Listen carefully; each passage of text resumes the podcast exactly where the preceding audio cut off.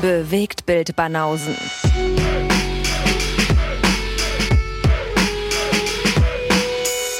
Filme, Kino und Serien, bis ihr kotzt. Was geht? Die Bewegtbildbanausen. Die Bewegtbanausen, ja. Zweite Hälfte, Richtung 500. Wir marschieren fleißig weiter. Ja, aber hallo. Episode 253 sind wir jetzt schon. Mhm. Interessant, interessant. Was? 253. Schon eine miese Zahl, oder? Naja. Für so knapp dreieinhalb Jährchen. Hast du einen Überblick, wo wir bei Projekten mittlerweile sind? Das können wir ja, meine Tabelle habe ich ja mal aufgerufen hier. Insofern können wir da mal reingucken. Vorbildlich. Selbst die Lose stehen bei und Auftragsfilme hier. Die, der zweite Reiter steht bei 457.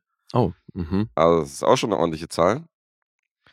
Und die Gesamtfilme, da sind wir bei, also gut, die letzten zwei, drei Episoden habe ich noch nicht drin, aber aktuell 2596. Okay, also 2600 knapp. Auch da steuern wir auf die 3000 ist ja dann die nächste große, Ja, große Hürde. das müssten wir ja dann dieses Jahr hinkriegen. Das sollten wir in diesem Jahr hinkriegen, wenn man das runterrechnet, ja. Das sollte klappen mit Support-Episoden und Projekten und, und, und, was wir noch so vorhaben. Alter Schwede, ey, 3000 Projekte ist schon krass. Das ist so fies, Alter. Also es ist äh, wirklich nicht verwunderlich, dass du mal den einen oder anderen Film übersiehst, über den wir schon gesprochen haben oder ich mich auch nicht erinnern kann, ob der schon war oder ob das vor dem Podcast war. Also ich glaube, bei der Zahl äh, möge man uns verzeihen. Vor allem, jetzt stell dir mal vor, wir hätten uns von Anfang an nur der Schneiderliste gewidmet. Dann wären wir jetzt beide schon längst durch damit. Wir hätten unterschiedliche Schneiderlisten abarbeiten können. Wir hätten die dreimal rewatchen können, die Ja. Schneiderliste. Ja. Stimmt. Das ist eigentlich schon absurd. Ist wirklich absurd. Und Ja. vor allen Dingen, das ist ja so eine Liste, die man so ein Leben lang eigentlich abhakt. Weißt du? Wo man im besten Fall so mit 15 anfängt, die Schneiderliste abzuhaken und dann irgendwann mit Mhm. 70 so die letzten Filme guckt. Und wir machen das so In drei Jahren. in drei Jahren. Ja, schlimm. Guter Plan. Mhm. Was haben wir da losgetreten? Und ich bin ja langsam bin ich ja bei der Hälfte meines Lebens und äh, ich Ach so, ja. näher mich ja der Hälfte der Schneiderliste. Insofern, äh, das, das, von was das Timing angeht, bin ich schon ganz gut dabei. Müsste alles hinhauen. Okay. Bist dann irgendwann auch der Hundertjährige, der aus dem Fenster steigt. Ja, Fetzer weiß ich nicht. Ich hoffe nicht bei dir, aber woanders würde ich das bestimmt noch hinkriegen. Er war ja eh Erdgeschoss beim Alan. Ja, hier aber nicht.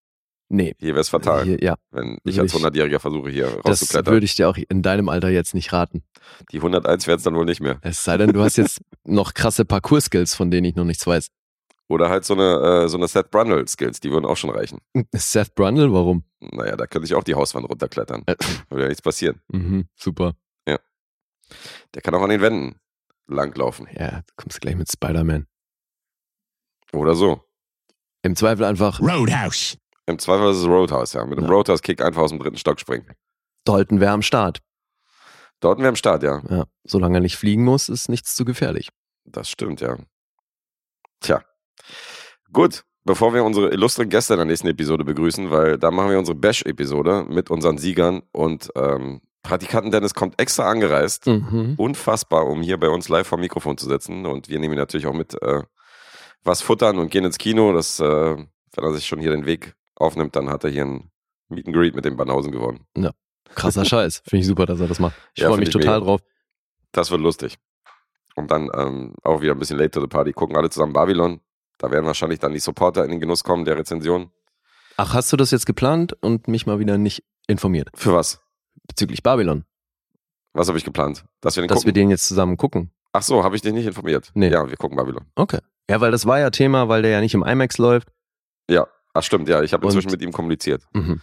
Und ähm, ja, damit das Publikum jetzt keine Fragezeichen in den Augen hat, Dennis ist natürlich jetzt zum ersten Mal in Berlin und äh, wollte dann natürlich einen IMAX besuchen. Ja. Hätte sich gefreut, mal irgendeinen Film im IMAX zu sehen. Das Problem ist bloß, bevor Ant-Man anläuft, gibt's nur Avatar. Ja, hat er doof getimed. Den hat er inzwischen gesehen. Nochmal jetzt nur wegen IMAX muss nicht sein. Wir, haben ihn halt, wir wollten ihn auch nicht unbedingt nochmal sehen und deswegen haben wir ihm angeboten, also wenn du ausweichen willst auf ein normales Kino mit einem normalen Film, dann wären wir am Start. Ansonsten können wir dir natürlich auch IMAX klar machen, aber da wären wir dann raus. Aber der sah das ähnlich. Der hat dann auch auf IMAX verzichtet, hat gesagt, muss nicht sein. Mhm. Okay. Also der Film war mit 6,5, hat er ihm, glaube ich, gegeben, besser als er erwartet hat. Mhm. Aber nochmal sehen. IMAX hin oder her. Fuck it. Okay, aber scheint er dann ja ähnlich zu sehen wie wir. Ja. Bezüglich Avatar. Und dann wollte er, als, als ich mit ihm gesprochen habe, dann am Tag der Aufnahme, nachdem wir hier fertig waren, hat eigentlich geplant, am nächsten Tag Babylon zu gucken. Ach so. Und hat dann seinen Kinobesuch abgesagt, weil er den dann mit uns äh, am Mittwoch dann sieht. Okay. Gut. Vorbildlich, oder? Ja, müssen wir noch rechtzeitig Tickets checken, aber geil, freue ich mich drauf. Ja, das wäre cool. Ausverkauft einfach, wenn er hier ist. Kino ist nicht. Ja. Wir gehen auf den Rummel. Auch schön. Ja, auch schön. Ja, also Bis ihr kotzt. den kriegen wir Auf schon so beschäftigt. Ja, den kriegen wir beschäftigt, den Burschen auf jeden Fall. Das mal ein guter bisschen so. Sponsor, oder? So irgend so ein Karussellbetreiber. Achso, ich dachte, ich dachte jetzt ein Brechmittel. Das auch. Das wäre das wär Ja. schon stark, oder? Ja, das wäre Sponsor bei irgendeinem wahnsinnig selbstironisch. ja, Ja. fände ich ganz cool. Selbstironisch passt. Ähm, wir haben die Dienstagsepisode. Insofern können wir gerne mal erwähnen, was wir in der Support-Episode so durch hatten. Mhm. Hast du das noch auf dem Schirm? Nee. Das war die mit Alessandro? Ja, ich weiß, aber nee, ich habe nicht mehr auf dem Schirm. Hast du nicht mehr auf dem Schirm, was wir da durchgenommen haben? Dann Nee. werde ich das mal hier ähm, raushauen. Delhi hat besprochen über Wir sind keine Engel aus den Aha. 80er Jahren Mhm. mit Robert De Niro und Champagne. Das, also das Original, du hast ja gesagt, dass der nur so ein bisschen sich daran orientiert, heißt aber genauso. Ähm, Der kommt noch als Losfilm. Den haben wir noch als Losfilm Mhm. im Pott. Alessandro hat die Serie Dollface mitgebracht. Ich habe über den Film Der Distelfink mit dem meisterhaften Ansel Elgort geredet. ähm, The Goldfinch. Ich habe mich ja die ganze Zeit gefragt, ob das nicht Distel heißt. Also du sagst das mit dem langen I, Distelfink. Distelfink. weil ist das nicht eine Pflanze? Distel? Ich, Nein, das ist ein Vogel. nein, der Distelfink ist ein Vogel natürlich, aber Achso, die Pflanze, Alter. äh, die Distel, ja, keine Ahnung, vielleicht weißt du nicht. der Das. Zitronenfalter ist auch keine Frucht. Siehst du, ich weiß ja nicht, wie gut du dich in Biologie auskennst. Vielleicht muss ich da Mhm. korrigieren, da war ich nämlich ganz gut drin. Im Korrigieren bist du super, das habe ich mitbekommen. Du auch. oh, dünn, selber. Du, ja, ja, ey, komm, wie oft ich dich hier schon machen lasse und äh, irgendwelche dauerhaften Fehler von dir ignoriere. Ach so, Das, ja. Äh, ja, die gibt's auch, die gibt's auch, mein Freund. Nämlich? Also als erstes fällt mir ein, dass du bei Margot immer das T mitsprichst. Und das T ist bei fast jeder Margot aus amerikanischen ist, die, ist das Silent. Na, also ich kenne es vor allem aus dem Französischen, dass das da st- stumm ist. Ja, im amerikanischen auch. Margot Robbie, da wird das T nicht mitgesprochen, das hat, das hast du dann irgendwann korrigiert. Und Anya Taylor Joy in The Menu hieß ja auch Margot. Und das auch die ganze Zeit Margot gesagt. Margot. Und ich dachte nur so, ah, das heißt Margot. Aber ich habe es Das, nicht korrigiert. das werde ich tatsächlich mal nachgucken. Ja, das ist sogar im Film. Ja, eben. Margot genannt. Deswegen, du bist sicher, dass sie im Film Margot genannt wird? bin mir sehr sicher. Okay, ja, easy. Okay. Und ähm, du meintest ja auch neulich so, dass, dass man ja ähm, bei hier äh, Benches of Inisherin zum Beispiel, dass man ja hört, wie dann die Insel oder die Namen ausgesprochen werden. Ja. Und dann hast du aber trotzdem immer. Ja, deswegen bin ich gerade so verwirrt oder deswegen habe ich nachgefragt, ob du dir sicher bist, dass sie das in dem Film so sagen. Ja, passiert dir auch. Ja, du Ich bin mir sicher. soll es geben. Ich habe ja nie den Anspruch erhoben, fehlerfrei zu sein, um Ja, Gottes Willen. Sagst aber immer hinter Mike. Okay, aber das heißt, also meine, Du bist der fehlerfreie Lee. die Dauer, ja genau, so kennt man mich. Die, diese dauerhaften, konstanten Fehler, die du mir jetzt unterstellt hast, beschränken sich also tatsächlich auf die Aussprache des Vornamens Margot. Ja, noch ein paar harmlose Sachen so links und rechts, aber ich habe mir jetzt nicht alles gemerkt. Es ging ja um dauerhafte Sachen, so wie du halt jetzt jahrelang Psycho gesagt hast. Ich habe auch zwischendurch immer wieder äh, das P als Silent ausgesprochen. Na, das machst du erst so seit einem halben Jahr.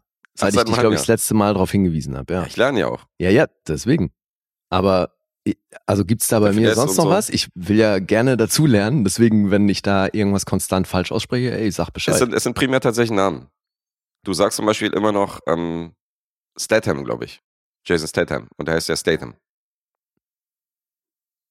Und du sprichst ihn nicht Mhm. Statham aus, sondern du Nee, so ein bisschen so wie die, wie die, Würde ich auch tatsächlich nie machen. wie die Hälfte der Nation. Und das ist falsch. Der heißt halt Statham. Aha. Okay. Ja, ja, Also, hauptsächlich sind es Namen, wo ich, ich, denke so. bei ah, Eigennamen ist das ja eh so eine Sache. Ne? Das haben wir ja oft davon. Mhm. Ich glaube, zuletzt hatten wir es ja eben von einem guten Barry.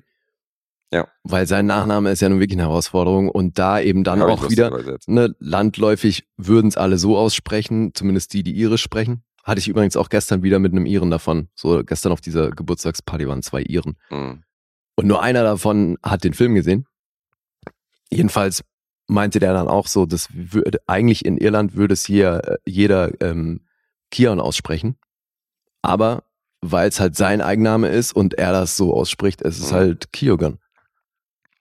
Und Ja. deswegen finde ich bei Eigennamen, Ja, da gehen beide Varianten. Aber ich bin da zum Beispiel so, also ich sehe dann Tarantino-Film und gucke bei den Specials, dass Tarantino ihn Steve Buscemi nennt und so. Mhm. Weißt du, und daran Das hat er ja selber auch mal gesagt. Genau, das hat er selber Dass er- gesagt. Und beide Varianten sind möglich, aber ich orientiere mich dann an jemanden, der mit ihm einen ganzen Film gedreht hat, wo ich denke, okay, wenn der den Namen so ausspricht, Nein, ich das, hat er ja so. selber schon mal in einem Interview gesagt, dass das Buscemi heißt, dass er Steve Buscemi heißt, Ja, dass das aber aus einer italienischen Warte völliger Quatsch ist.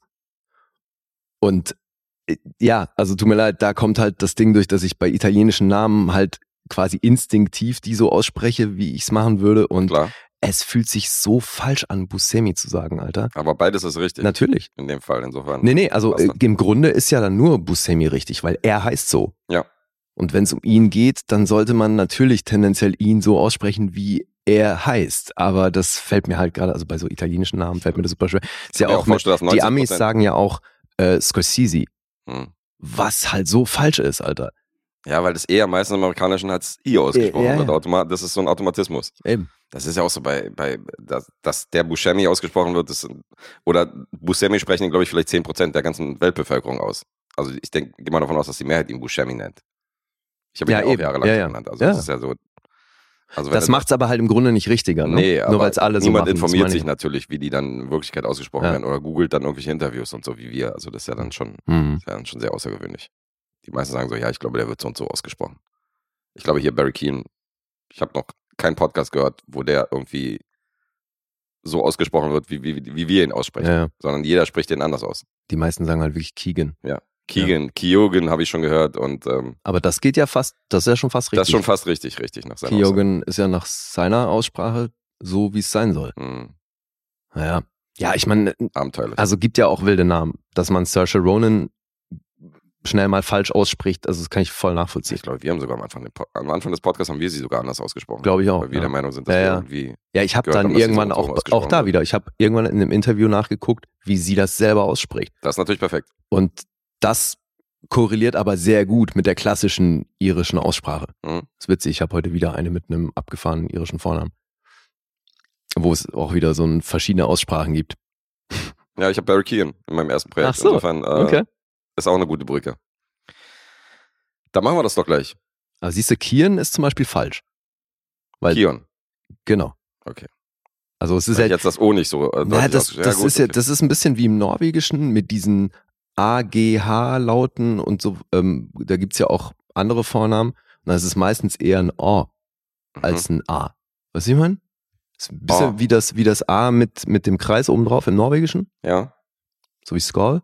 So wie Paul, der Bassist von Aha. Wer? Paul. Wie schreibt man den? P-A-L. Und über dem A ist so ein kleiner Kreis. Das ist dann Paul. Paul. Mhm. Mhm. Das ist so ein Mittellaut zwischen A und O. Ja. Eben wie Skull. The German word for what I'm feeling now is shitting fantastische. Roadhouse. Schon lustig, die Sprachen. Ja, ja, total. Gut. Ja.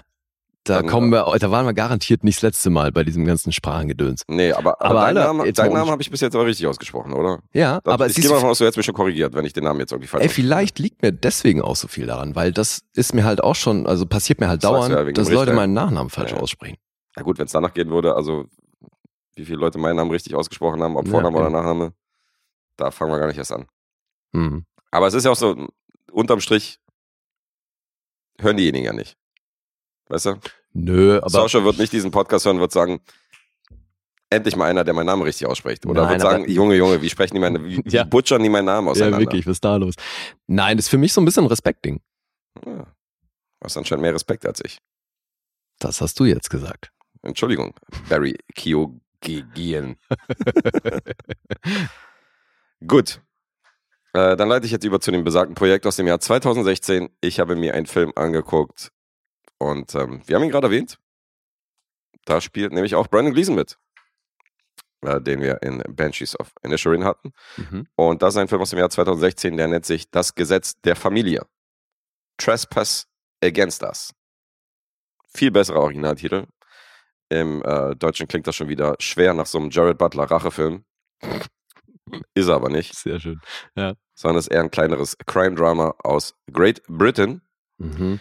Und der Regisseur heißt Adam Smith. Und Adam Smith hat 24 Regie-Credits. Der hat etliche Chemical, Brother Video, äh, Chemical Brothers Videos gedreht, hat äh, zwei, drei Episoden Doctor Who gemacht und sowas. Und das hier ist tatsächlich sein einziger Langfilm.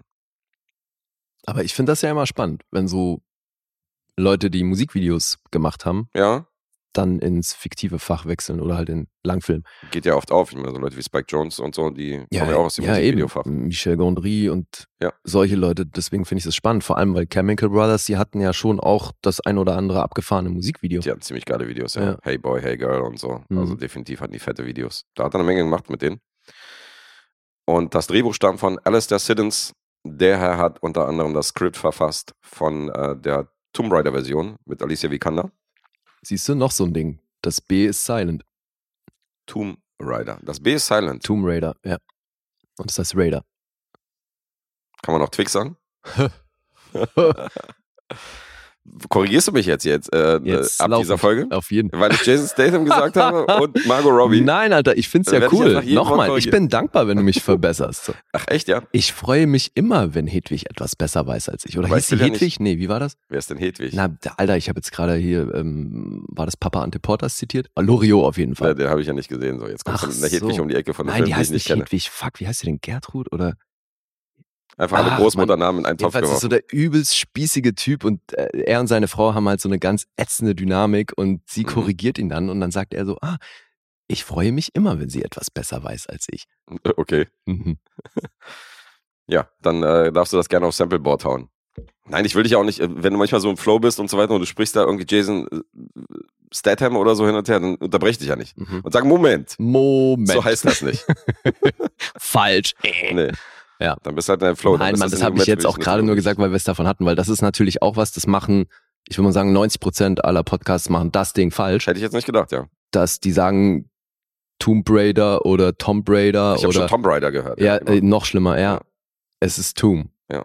Es ist wie Womb, weißt du, ähm, der Mutterleib, ja. da ist das B auch komplett stumm. Okay, wieder was Das gleiche, Tomb Raider.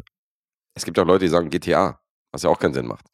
Weil das heißt ja, Ja. Grand Theft Auto, das ist ja ein amerikanischer Titel. Insofern Ja, darfst du ja, nicht gut, GTA aber bei einer Abkürzung, ja. Das ist legitim? Nein, legitim nicht, aber nachvollziehbarer, dass man das der Einfachheit halber dann auf Deutsch ausspricht. Aber äh, klar, es ist GTA. Nachvollziehbar schon, aber wir wollen dich hier trotzdem zerlegen in diesem Podcast, wenn du jetzt hier Logisch. zu Gast wärst. Falsch ist es trotzdem. so. Wir würden euch einfach hier, wir würden den hier machen. Klar. GTA. Äh, Der hier. Ich fand's hilarious. Sowas von hilarious, ja. Aber wieder den Hoffi zitiert, ey, schon wieder. War da jetzt der Witz, dass es nicht Hoffi ist? Ja, oder? der Witz war, dass es nicht Hoffi war, richtig. Ah, ja. Ist auch nicht so witzig, dass es nicht Hoffi ist, oder? Hm. funny, but also a bit ignorant. Funny cause it's true. Das auch, ja. Ich würde jetzt mal äh, wieder zu meinem Film zurückleiten. Wenn du willst. Die Leute wollen ja hier einen Filmpodcast hören, so und Meinst dafür haben wir bis jetzt echt wenig in den 16 Minuten hier gebracht über Ja. Filmcontent. Alles für Tom. Nur der Titel. Das Gesetz der Familie. Und wir haben hier eine Vater-Sohn-Konstellation, die finde ich schon äh, grundsätzlich sehr interessant, deswegen bin ich auf diesen Film aufmerksam geworden. Die Hauptrolle im Film spielt nämlich der sehr talentierte Michael Fassbender. Und sein Vater wird gespielt von Brandon Gleason, wie erwähnt, den wir schon in Banshees of Inisherin hatten. Mhm. Und die beiden waren schon mal Vater-Sohn in dem Assassin's Creed-Film, den ich nicht kenne, der aber nicht so doll ist. Da war, äh, ich mochte den ja. Okay, Zählt für einer der mich zu wenigen. den besseren Videospielverfilmungen, ja. Bei mir Prince of Persia, wie du weißt. Mhm. Also die könnten dann gegeneinander konkurrieren in unserer Gunst. da lacht er mich aus. Prince of Persia gegen Assassin's Creed, Alter. Ähm, Wer würde gewinnen? aber abgefahren, ich hatte nicht mehr auf dem Schirm, dass Brandon Gleason da den Vater spielt. Ich habe ihn ja nicht gesehen, deswegen hatte ich auch gar nicht auf dem Schirm, dass der da mitspielt, aber meine Recherche brachte mich dazu, ähm, Mhm. tatsächlich, dass das zum zweiten Mal dieses Vater-Sohn-Gespann ist. In dem Fall sind wir aber in England und das ist ein äh, Crime-Drama und es geht um die Familie Cutler. Die sind kriminell und leben in so einer Wohnwagensiedlung, so mit stillgelegten Wohnwagen und Campingwe Campingwagen, die sich nicht mehr, die nicht mehr fahren, sondern wo die sich einfach so eingerichtet haben. Haben da Lagerfeuer, haben irgendwelche Sessel draußen, wo die dann chillen, also so ein bisschen Aber es ist in England, nicht in Irland. Nee, nee, das ist in England, das ist in der Nähe von, okay, jetzt habe ich ein Problem. Gloucestershire? Alter, ihr rumpelt. Äh, was? Ich dachte, da kommt gerade jemand rein. Dachte ich auch, ja. Da Klang kommt so. niemand rein. Nö. Das ist geil. Das, ist, Live-Einbruch bei Lee auf jeden Fall. das wäre so lustig, Alter. Wir sitzen hier und Da plötzlich steht stehen hier so- einfach so ein paar Einbrecher in der Hütte. Steht so, stehen so maskierte Typen mit Skimasken auf vor uns. So, Okay, äh, ja, kann euch helfen? das wäre ein Novum. Ja, ich hatte übrigens eine, die hat sich im Stockwerk vertan. Die wohnt im zweiten Stock. Und Mhm. dann, ähm, die wohnt da mit ihrem Freund Ja. und die hat bei mir an die Tür geklopft. Voll geil. Kam von Arbeit so komplett schon irgendwie mit den Gedanken woanders. Und dann war die schon drauf und dran, so an mir vorbeizugehen, so, weißt du, so rein. So, oh ich nein. so, ähm, und sie so, oh, oh, shit, und so, äh, der, sorry. Und Okay. also die hatte schon irgendwie den, hatte schon den Fuß im Flur, so, wo ich dachte, äh, wohin? Völlig selbstverständlich. Fehlt nur noch, dass sie sich schon mal ein bisschen ausgezogen hat. Na, so weit ging's dann noch nicht. Du, du stellst ja wieder hier so eine 70er Jahre deutsche Sexklamotte vor, ey. wo der Alter. Nachbar aus Versehen falsch klingelt. Ja. Ja, wenn Sie schon mal da sind, dann kommen Sie doch rein. Ja, Kaldal macht die Tür auf. Oh Mann, ey. Wo sind die Kaldar-Samples, wenn man die braucht? nee, aber jetzt nochmal zurück zu dem Ort. Gloucestershire? Ach so, das ist wie, wie mit dieser Soße, ne? Also das ist dann Gluster wahrschein- wahrscheinlich. Gloucester, okay, Hälfte oder- verschluckt. Ja, eben, das, ey, frag mich nicht, da, da habe ich mich auch mal schwer getan. Okay, Weil Gloucestershire. auch mit diesem Shire ist, manchmal wird es auch nochmal gekürzt oder verschluckt und so, das ist ganz weird. Mhm. Glischt. genau. Einigen ist auf Glischt. Ja. Aber es ist in Great Britain. Mhm. Und ähm, Nee, ich frage nur, weil in Irland gibt's ja diese Traveler-Familien, die dann eben auch oft Ja. in Wohnwagen leben und so. Dachte, Ja, die ja. erzählen so eine Truppe. Naja, gut, eine von der, äh, da kannst du schon ein, einordnen auf jeden Fall in die Truppe, weil ähm, das ist schon vergleichbar damit. Mhm. Die auch gerne in England immer so abfällig auch als Gypsies bezeichnet werden, obwohl es teilweise Ja, wirklich so ansässige äh, Briten sind. Und ähm, ich muss auch sagen, dass für die Szenerie ist Michael Fassbender schon ein bisschen zu, zu hübsch. Also so. Ah, ja. Weil du hast da teilweise, ähm, okay, komme ich noch zu. Also der Familienpatriarch wird gespielt von Brandon Gleason, das ist der Vater. Und das sind so drei Generationen. Da sind auch die Söhne zum Beispiel von seinen Söhnen. Michael Fassbender ist verheiratet, hat zwei Kinder, die leben da Mhm. auch. Und die machen da so allerlei Unfug. Unter anderem fahren die zu siebt in einem Auto und der kleine fünfjährige Sohn sitzt am Steuer auf dem Schoß von Michael Fassbender ah, ja. und lenkt halt das Auto quer durch die Pampa und versuchen halt einen Hasen zu überfahren. So steigt der Film halt ein.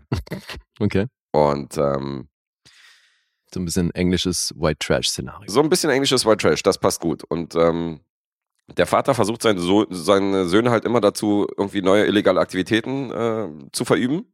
Unter anderem ist bei denen eine Masche, dass die mit einem von den abgefuckten Autos, die die da irgendwie klauen und die die kurz schließen, in so ein Landhaus reinzufahren, praktisch in die Glasfassade oder in die Terrasse rein und dann da reinzustürmen mit Skimasken und alles irgendwie zu schnappen, was da geht, bevor irgendwie die Polizei da ist. Okay. Also so ganz billig, nicht irgendwie äh, dezent irgendwo einsteigen, sondern zu erfahren, okay, die sind im Urlaub, wir fahren da erstmal mit dem Auto in die Fassade rein.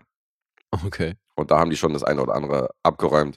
Und die Polizisten aus dem Ort, die wissen auch, wer dahinter steckt, aber kommen meistens zu spät, um die noch zu erwischen. Mhm. Und die provozieren auch die Polizei, indem die so ein Auto halt irgendwie komplett gelb anmalen, außer so eine, so eine Spalte zum Rausgucken irgendwie freilassen Mhm. und dann sich so eine Verfolgungsjagd mit den Bullen irgendwie liefern und die dann auch abhängen. Also die provozieren die schon, wo sie können. Einer der Polizisten übrigens gespielt von ähm, Rory Kinnear. Hm, cool. Den wir auch gerne sehen. Ja. Das ist einer, der hat die Familie schon längst auf dem Kicker, aber kann ihn wenig beweisen bisher. Und ähm, dieses White Trash-Szenario, wie du es erwähnt hast, wird besonders deutlich bei der Rolle von Sean Harris, den ich auch immer gerne sehe. Mhm. Und Sean Harris spielt halt einen Typen, der halt in dieser Wohnwagensiedlung lebt und der ist halt komplett einfach hohl. Der hat halt immer so eine runterhängende Hose an, trägt halt nichts, läuft halt barfuß durch die Gegend, hat keine T-Shirts an, Mhm. hat halt so einen halben Iro, ist komplett verdreckt, ähm, faule Zähne und so. Und das ist so einer, der mal losgeschickt wird, um irgendwie Drecksarbeit zu machen. Aber es ist krass, wie oft der für so kaputte Typen besetzt wird, ne? Ja, der spielt auf kaputte Typen, ja. Kennen wir natürlich aus, äh, aus Possum haben wir ihn gesehen und so. Und ähm, Mhm. hat, schon, hat schon abgefahrene Rollen, aber er spielt öfter den abgedrehten, ja. Ich habe ihn Ja, auch ja, schon gesehen ja. in so einer, Gerne mal so einen Psychopathen auch. genau, oder vom Teufel besessen habe ich ihn auch schon gesehen in einem Film oder halt ein Antagonist wie bei Mission Impossible und Co. Aber er ist ein char charismatischer Typ. Aber es ist witzig, dass in dem Film jetzt scheinbar echt einige Leute aus so Schauspielerfamilien dabei sind. Ja, stimmt. Definitiv, einige. Und äh, Edelstatist, Barry Keoghan. Mhm. Hier haben wir ihn nochmal, nämlich, ähm, der sagt kein einziges Wort, sondern der sitzt dann zum Beispiel in diesem Auto mit drin, wo da sieben Leute drin sitzen und äh, freut sich. Oder sitzt dann am Lagerfeuer und äh, in dieser ganzen Truppe neben Michael Fassbender und Brandon Gleason und röstet halt irgendwie Marshmallows. Mhm.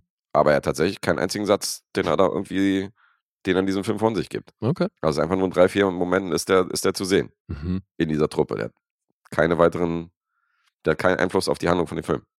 schon auch abgedreht, wenn du siehst, was der jetzt macht und dass er für den Ja, Oscar ja. nominiert ist. Ja, Und jetzt gucke ich mir so einen Film an, 2016, gerade mal sechs Jahre her und der Typ ist einfach ein Statist. Ja. Schon abgedreht. Hey, gut, aber das irgendwo haben sie ja alle angefangen. ist halt wie wenn du so bei Band of Brothers oder was Tom Hardy mal in einer Szene durchs Bild wackeln siehst. Ja, ja, klar, auf jeden Fall. Irgendwo haben wir alle angefangen, richtig. Wir ja auch. Naja, Hör uns mal unseren Unaired Pilot an, wie wir da klingen. Ja. Kannst du keinem mehr zeigen. Jetzt sind wir kurz vor der Oscar-Nominierung. Jetzt sind wir kurz vor der Oscar-Nominierung, ja. Der Podcastpreis geht an. ja. Und ähm, das ist eigentlich die Handlung von Das Gesetz der Familie. Es geht darum, dass Michael Fassbender in der Rolle von Chad will diese kriminellen Aktivitäten nicht mehr. Er will aussteigen aus diesem Leben. Er ist der älteste Sohn. Mhm. Und er will halt für seine Frau und die zwei Kinder, die auf eine normale Schule gehen sollen, will er halt normales Leben halt irgendwie vorbereiten und will halt nicht mehr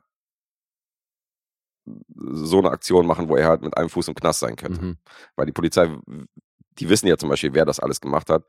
Denen geht es einfach nur um zu beweisen. Und der weiß, dass es so kurz vor zwölf ist und äh, will lieber die Reißleine ziehen. Aber halt hat einen Vater in Form von Brandon Gleason als Colby, der ihn halt immer wieder anstachelt. Und der sagt so, ach so, bist du jetzt hier ein Quitter geworden oder Mhm, was? Und okay. so hin und her. Und sorgst du jetzt nicht mehr für die Familie oder was? Und wie, gehören wir nicht zur Familie, sondern nur dein Sohn und deine Frau oder was? Und so. Mhm. Ja, okay, Und verstehe. so kommt er an, weil er ist halt aufgewachsen in diesem Patriarchismus und in dieser Truppe, die ja alle eingeschworen sind und die sich von klein auf halt kennen und alle so auf engstem Raum miteinander leben. Mhm. Der, Mit dem der, Einstieg. Campingwagen, der Campingwagen von Sean Harris ist auch, auch komplett, im Gegensatz zu den anderen, komplett irgendwie mit eingeschlagenen Scheiben und läuft halt auch immer mit dem Huhn durch die Gegend so. Hat halt immer ein Huhn auf dem Arm, was er, Okay. äh, was er da irgendwie durch die Gegend trägt und so. Ist, der ist auf jeden Fall ein Highlight. Was wolltest du fragen? Na, mit dem Einstieg und mit diesen Überfällen, von denen du erzählt hast, klingt es schon so, als wäre das jetzt nicht das beinharte Drama. Ist das von der Tonalität her, klingt das ein bisschen leichter, als dass das jetzt wirklich so. Harter Stoff ist. Naja, der hat ein bisschen leichtere Momente, aber es geht schon um diesen Konflikt zwischen Vater und Sohn. Also es ist schon, es ist schon Crime-Drama. Okay. Und diese Momente mit der Verfolgungsjagd, die ich genannt habe, oder wenn die in so eine Hausfassade reinfahren, das ist schon sehr vereinzelt. Also Mhm. du hast jetzt hier nicht am laufenden Band irgendwelche, äh, irgendwelche Action-Momente, sondern es geht schon um diese Dynamik zwischen Frau von Chad, alias Michael Fassbender, und dann sein Vater und sein Vater, wie er gegen die Frau schießt, weißt du? Mhm. Weil er sagt ja, du lässt dich beeinflussen, lässt dich einwickeln von deiner, von deiner Wife und so und weiß nicht mehr, wo deine Wurzeln sind und so. Und er sitzt halt mit einem Bier irgendwie auf, auf seinem Sessel und kommandiert halt die nächste illegale Aktivität. Und er stellt sich halt ein bisschen dagegen und dadurch zieht er sich den Unmut, äh, zieht er den Unmut auf sich von seinem, von Mhm. seinem Daddy. Okay. Und das ist so dieser Konflikt, der eigentlich sich durch den Film zieht. Und das ist eigentlich recht generisch. Also der Film kommt auch nicht gut weg in der, in der Bubble oder in der Presse, weil das ist alles so, das sind alles Sachen, die man schon gesehen hat. Aber es ist natürlich ein tolles Schauspielduell zwischen Michael Fassbender und Mhm. Brandon Gleason, die ja ziemlich Hochkaräter sind. Insofern hat man hier schauspielerisch einiges geboten. Aber erfindet das Rad jetzt nicht neu. Aber ähm, der wird am, im Fina in Richtung Finale wird er schon sehr emotional Mhm. und ähm, macht da noch ein Fass auf, was mir gut gefallen hat und kriegt da noch so ein bisschen die Kurve, weil, ähm, weil er so ein bisschen auf die Gefühlsebene daherkommt und das fand ich schon recht gut. Das hat mir gut gefallen. Also ich, er ist ein bisschen besser als sein Ruf, aber es ist kein Film, der hoch angesehen ist. Das spiegelt sich auch in den Punkten wieder, die du gleich merken wirst. Wie lange ist der? 99 Minuten. Okay, das geht ja. Mhm. Mhm. Soll ich besagte Punkte mal nennen? Ja. Dann machen wir das. IMDb ist bei einer 5,8. Ui. Er hat einen Metascore von 50. Da haben wir diese Durchschnittswerte, die nicht so doll sind. Rotten Tomatoes 5,7.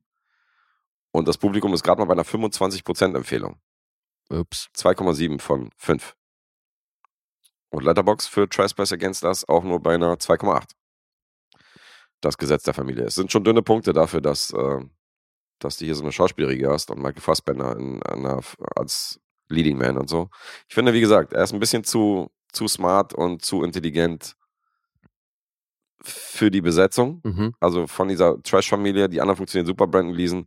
Michael Fassbender ist manchmal so ein bisschen Fremdkörper, obwohl schon ziemlich cool ist, wie der hier so mit diesen komischen Jogginghosen rumläuft und halt ein Hoodie, Mhm. so, weißt du, mit Kapuze über den Kopf und so.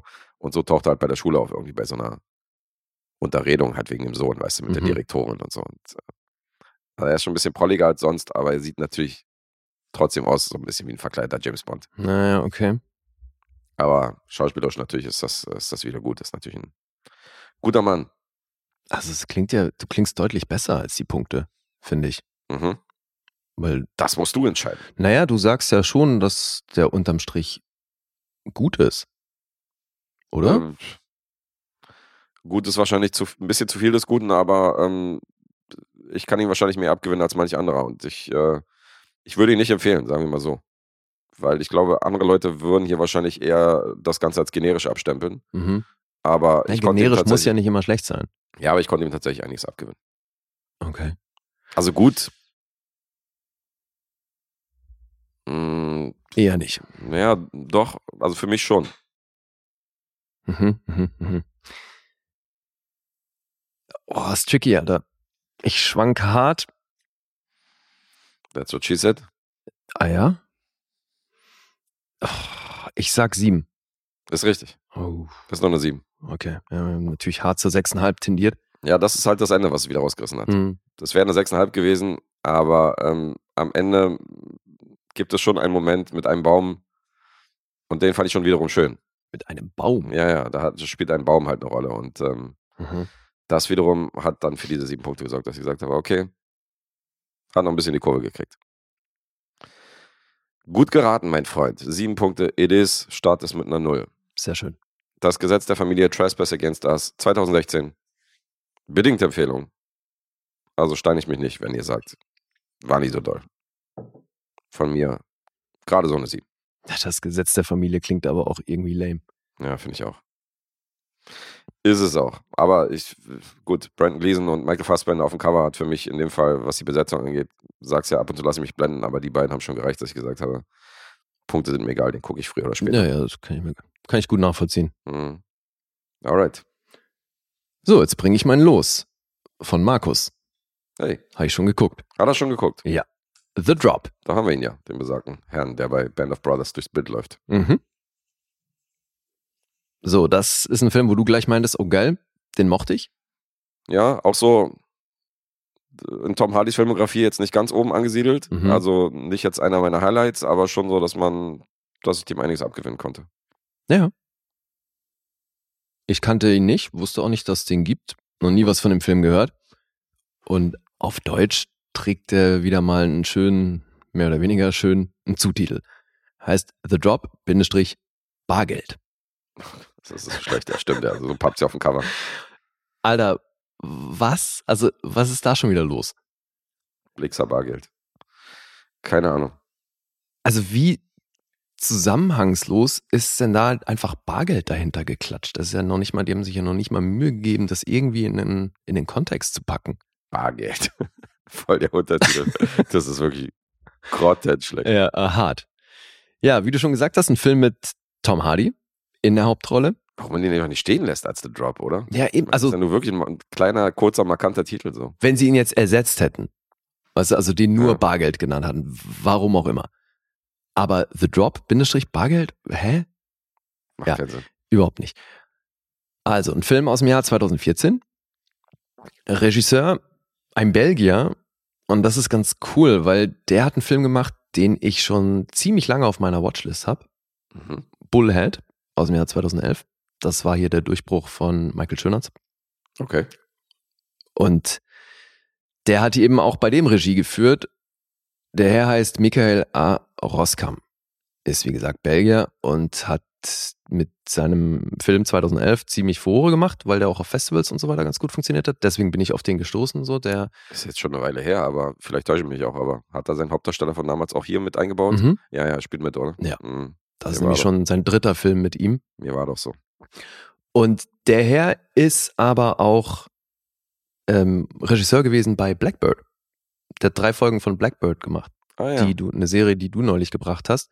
Gehen with the Devil, wie sie hier heißt, genau. Ja, und der hat ein paar belgische Filme gemacht und dann 2014 The Drop als sein englischsprachiges Debüt. Geschrieben hat das Dennis Lehane. Und das ist ziemlich cool, weil der wiederum ist der Creator von Blackbird. Mhm. Das hast du, meine ich, damals auch schon erzählt. Der hat viele Romane geschrieben, die auch verfilmt wurden. Shutter Island stammt von dem. Mhm. Und äh, Mystic River, Live by Night. Also der hat ein paar große Sachen geschrieben, die Vorlage zu den Sachen. Und Ja. hin und wieder schreibt er eben auch das Drehbuch. Hier hatte er eine, im Vorfeld eine Kurzgeschichte geschrieben namens Animal Rescue, auf der der Film basiert und er hat auch das Drehbuch dazu beigesteuert. Mhm.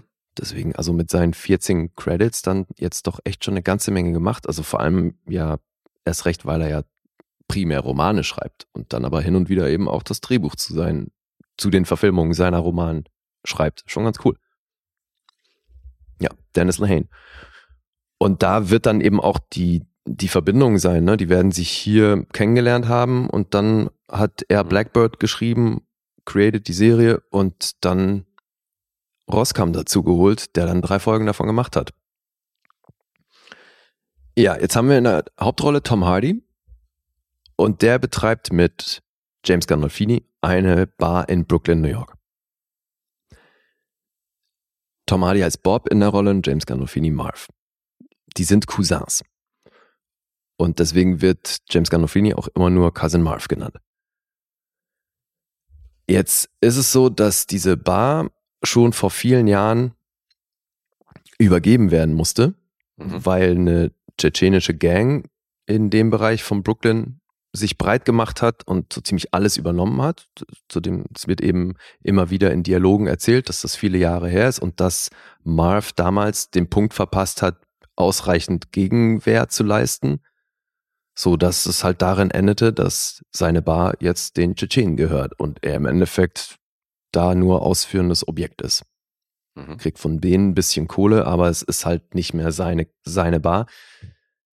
Äh, Was halt auch übel ist, zumal dann noch sein Name oben drüber steht und er damit halt auch immer wieder daran erinnert wird, dass das früher natürlich eine ganze Ecke cooler war. Und er ist halt sehr frustriert mit dem Umstand, dass das jetzt alles in tschetschenischer Hand ist. Zumal die seinen Laden jetzt eben auch als ähm, Stelle benutzen, wo Geld abgeliefert wird. Das ist der titelgebende The Drop. Weil da kommen also von allen möglichen kriminellen Machenschaften rund um diese Bar, also eigentlich ganz Brooklyn, wird dann das Geld eingetrieben von irgendwelchen Wetten, Spielen, sonst was und wird dann in dieser Bar deponiert. Mhm. Das ist auch ein ziemlich eingespieltes Prozedere. Da kommt immer ein Typ mit dem Umschlag vorbei. Der nimmt den Umschlag, Marv oder Bob nehmen dem Umsch den Umschlag entgegen und schmeißen den hinter der Bar in so einen Tresor. Und hin und wieder kommen eben die Tschetschenen vorbei und holen die Kohle ab. So, das ist, das ist erstmal die Prämisse. Jetzt wird eines Nachts diese Bar ausgeraubt. Zwei Typen kommen vorbei, maskiert mit Waffen Mhm. und wussten, dass das eine Bar ist, wo Geld gedroppt wird. Ha. Was? Geld gedroppt. Äh, ja. ja, und nehmen, äh, rauben den Laden aus. Das kriegen die Tschetschenen natürlich mit und wollen daraufhin, dass Marv und Bob ihr Geld zurückbesorgen. Dann findet Bob beim Zurückgehen zu seiner Wohnung, hört er in so einer Mülltonne was jaulen, macht die auf und dann ist da so ein ganz kleiner Pitbull drin. Blutverschmiert und verletzt und den holt er dann raus, klopft dann an der Tür von dem Haus, wo die Mülltonne steht und da lernt er dann unsere weibliche Hauptrolle kennen, Nadja, gespielt von Numi Rapaz. Mhm. Die weiß auch nicht, angeblich, weiß sie auch nicht, wie der Hund in ihre Mülltonne gelandet ist. Die hat aber mal aushilfsweise beim Tierarzt gearbeitet und weiß deswegen so ein bisschen, was man jetzt machen muss mit dem Hund. Die verarzten ihn also, peppeln ihn wieder hoch gemeinsam und dann teilen sie sich so ein bisschen das Sorgerecht, weil Bob sagt, ich habe keine Ahnung, was ich hier mache. Und Nadja hat Erfahrung mit Hunden und hilft ihm deswegen dabei. Und ja, Bob nimmt sich dem Hund an. Und das hat dann im weiteren Verlauf noch Konsequenzen, weil dann eben besagter Matthias Schönertz auf den Plan tritt. Der spielt hier Eric Dietz. Und das ist so ein Kleinkrimineller, der ziemlich verschallert ist, ähm, ziemlich cholerischer Typ, der seine Emotionen eben auch nicht wirklich im Griff hat. Mhm.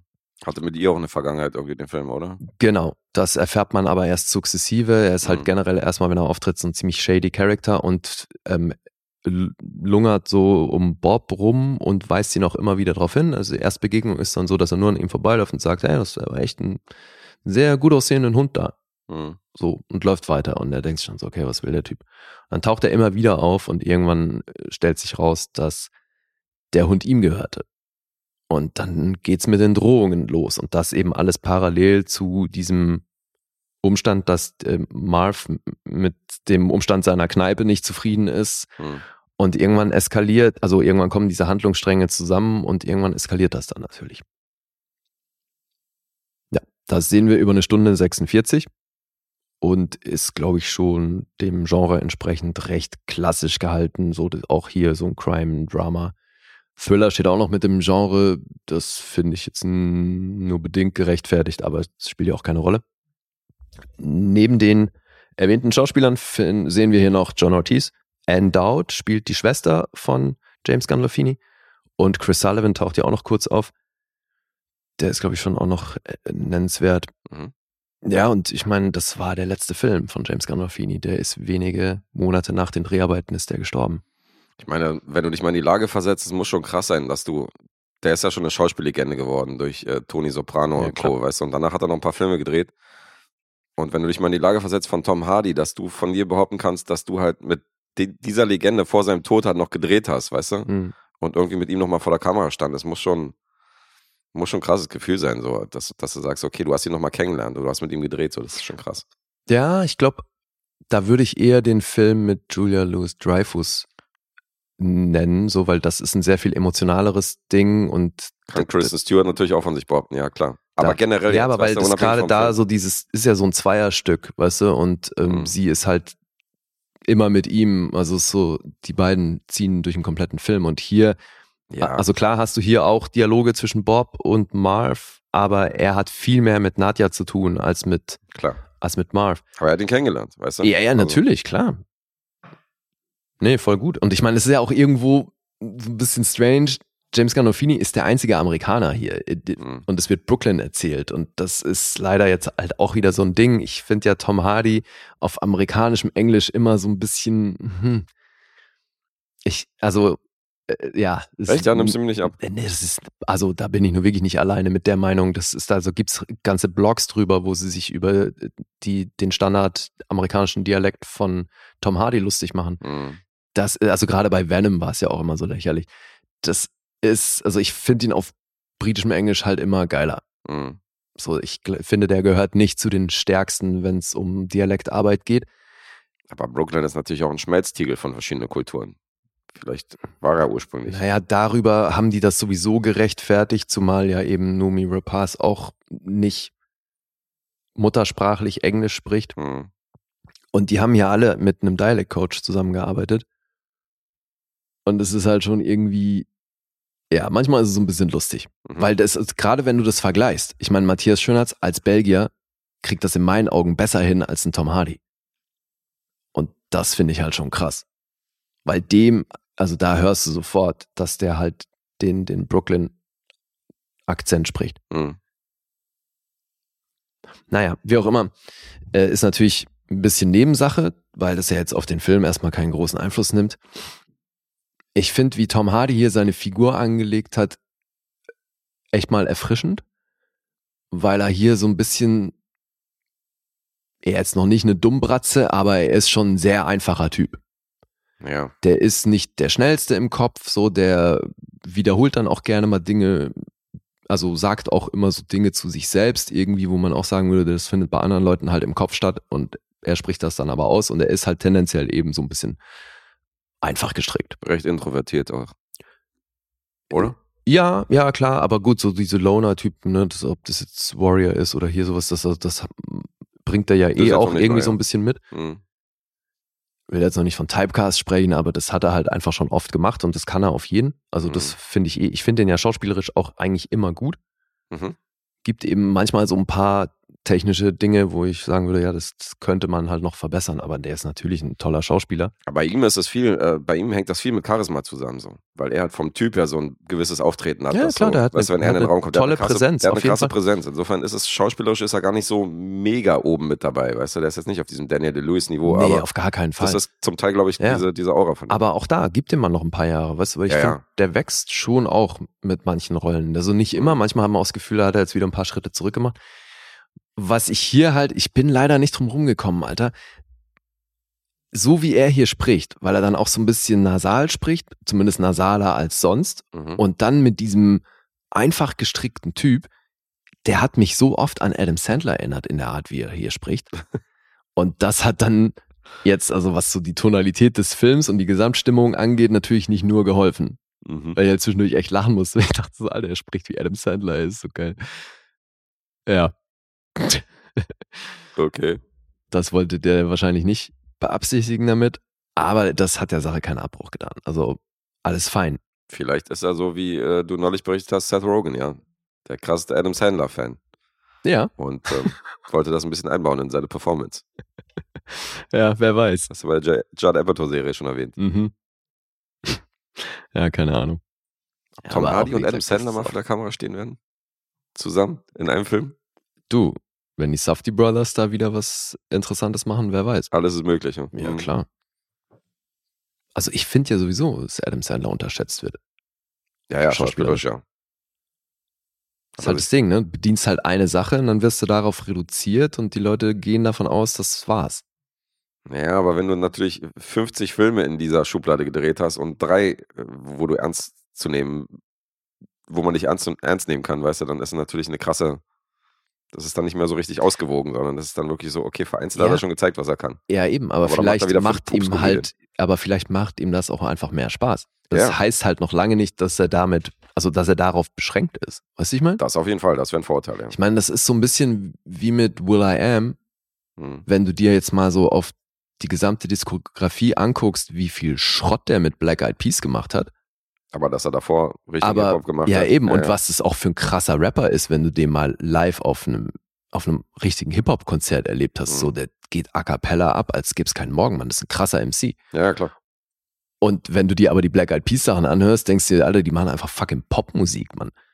Weißt du, da würdest du niemals auf die Idee kommen, dass das ein krasser Rapper ist. Nee, mit den EDM-Beats drunter, das, Äh, Eben. da konzentrierst du dich nicht mehr auf den Rap. Ja. Ja, definitiv. Und ich finde, das ist halt bei Schauspielern auch oft so, ne? Ich meine, du musst ja auch irgendwo davon profitieren, wenn du eine Sache machst, die erfolgreich ist, Hm. hast du ja erstmal nicht viel Anlass, das groß zu ändern. Ja, ja wie auch immer. Also spannend wäre es vielleicht auch mal, Tom Hardy in einer wirklichen Komödie zu sehen. Also, Ja. weil da hat er ja bisher nur bestenfalls so, so Rom-Com-Schrott, wie dieses Ding mit Chris Pine und Ja, Reese Witherspoon, an den Ja. dachte ich auch gerade. Na Gut, Venom Und hat der auch war viele ja auch komödiantische nicht lustig. Momente, aber Ja, stimmt. Aber das, da glänzt er jetzt auch nicht Nee. immer, finde ich. So, deswegen, das hat nicht funktioniert. Aber das Ja. wäre mal interessant, ja.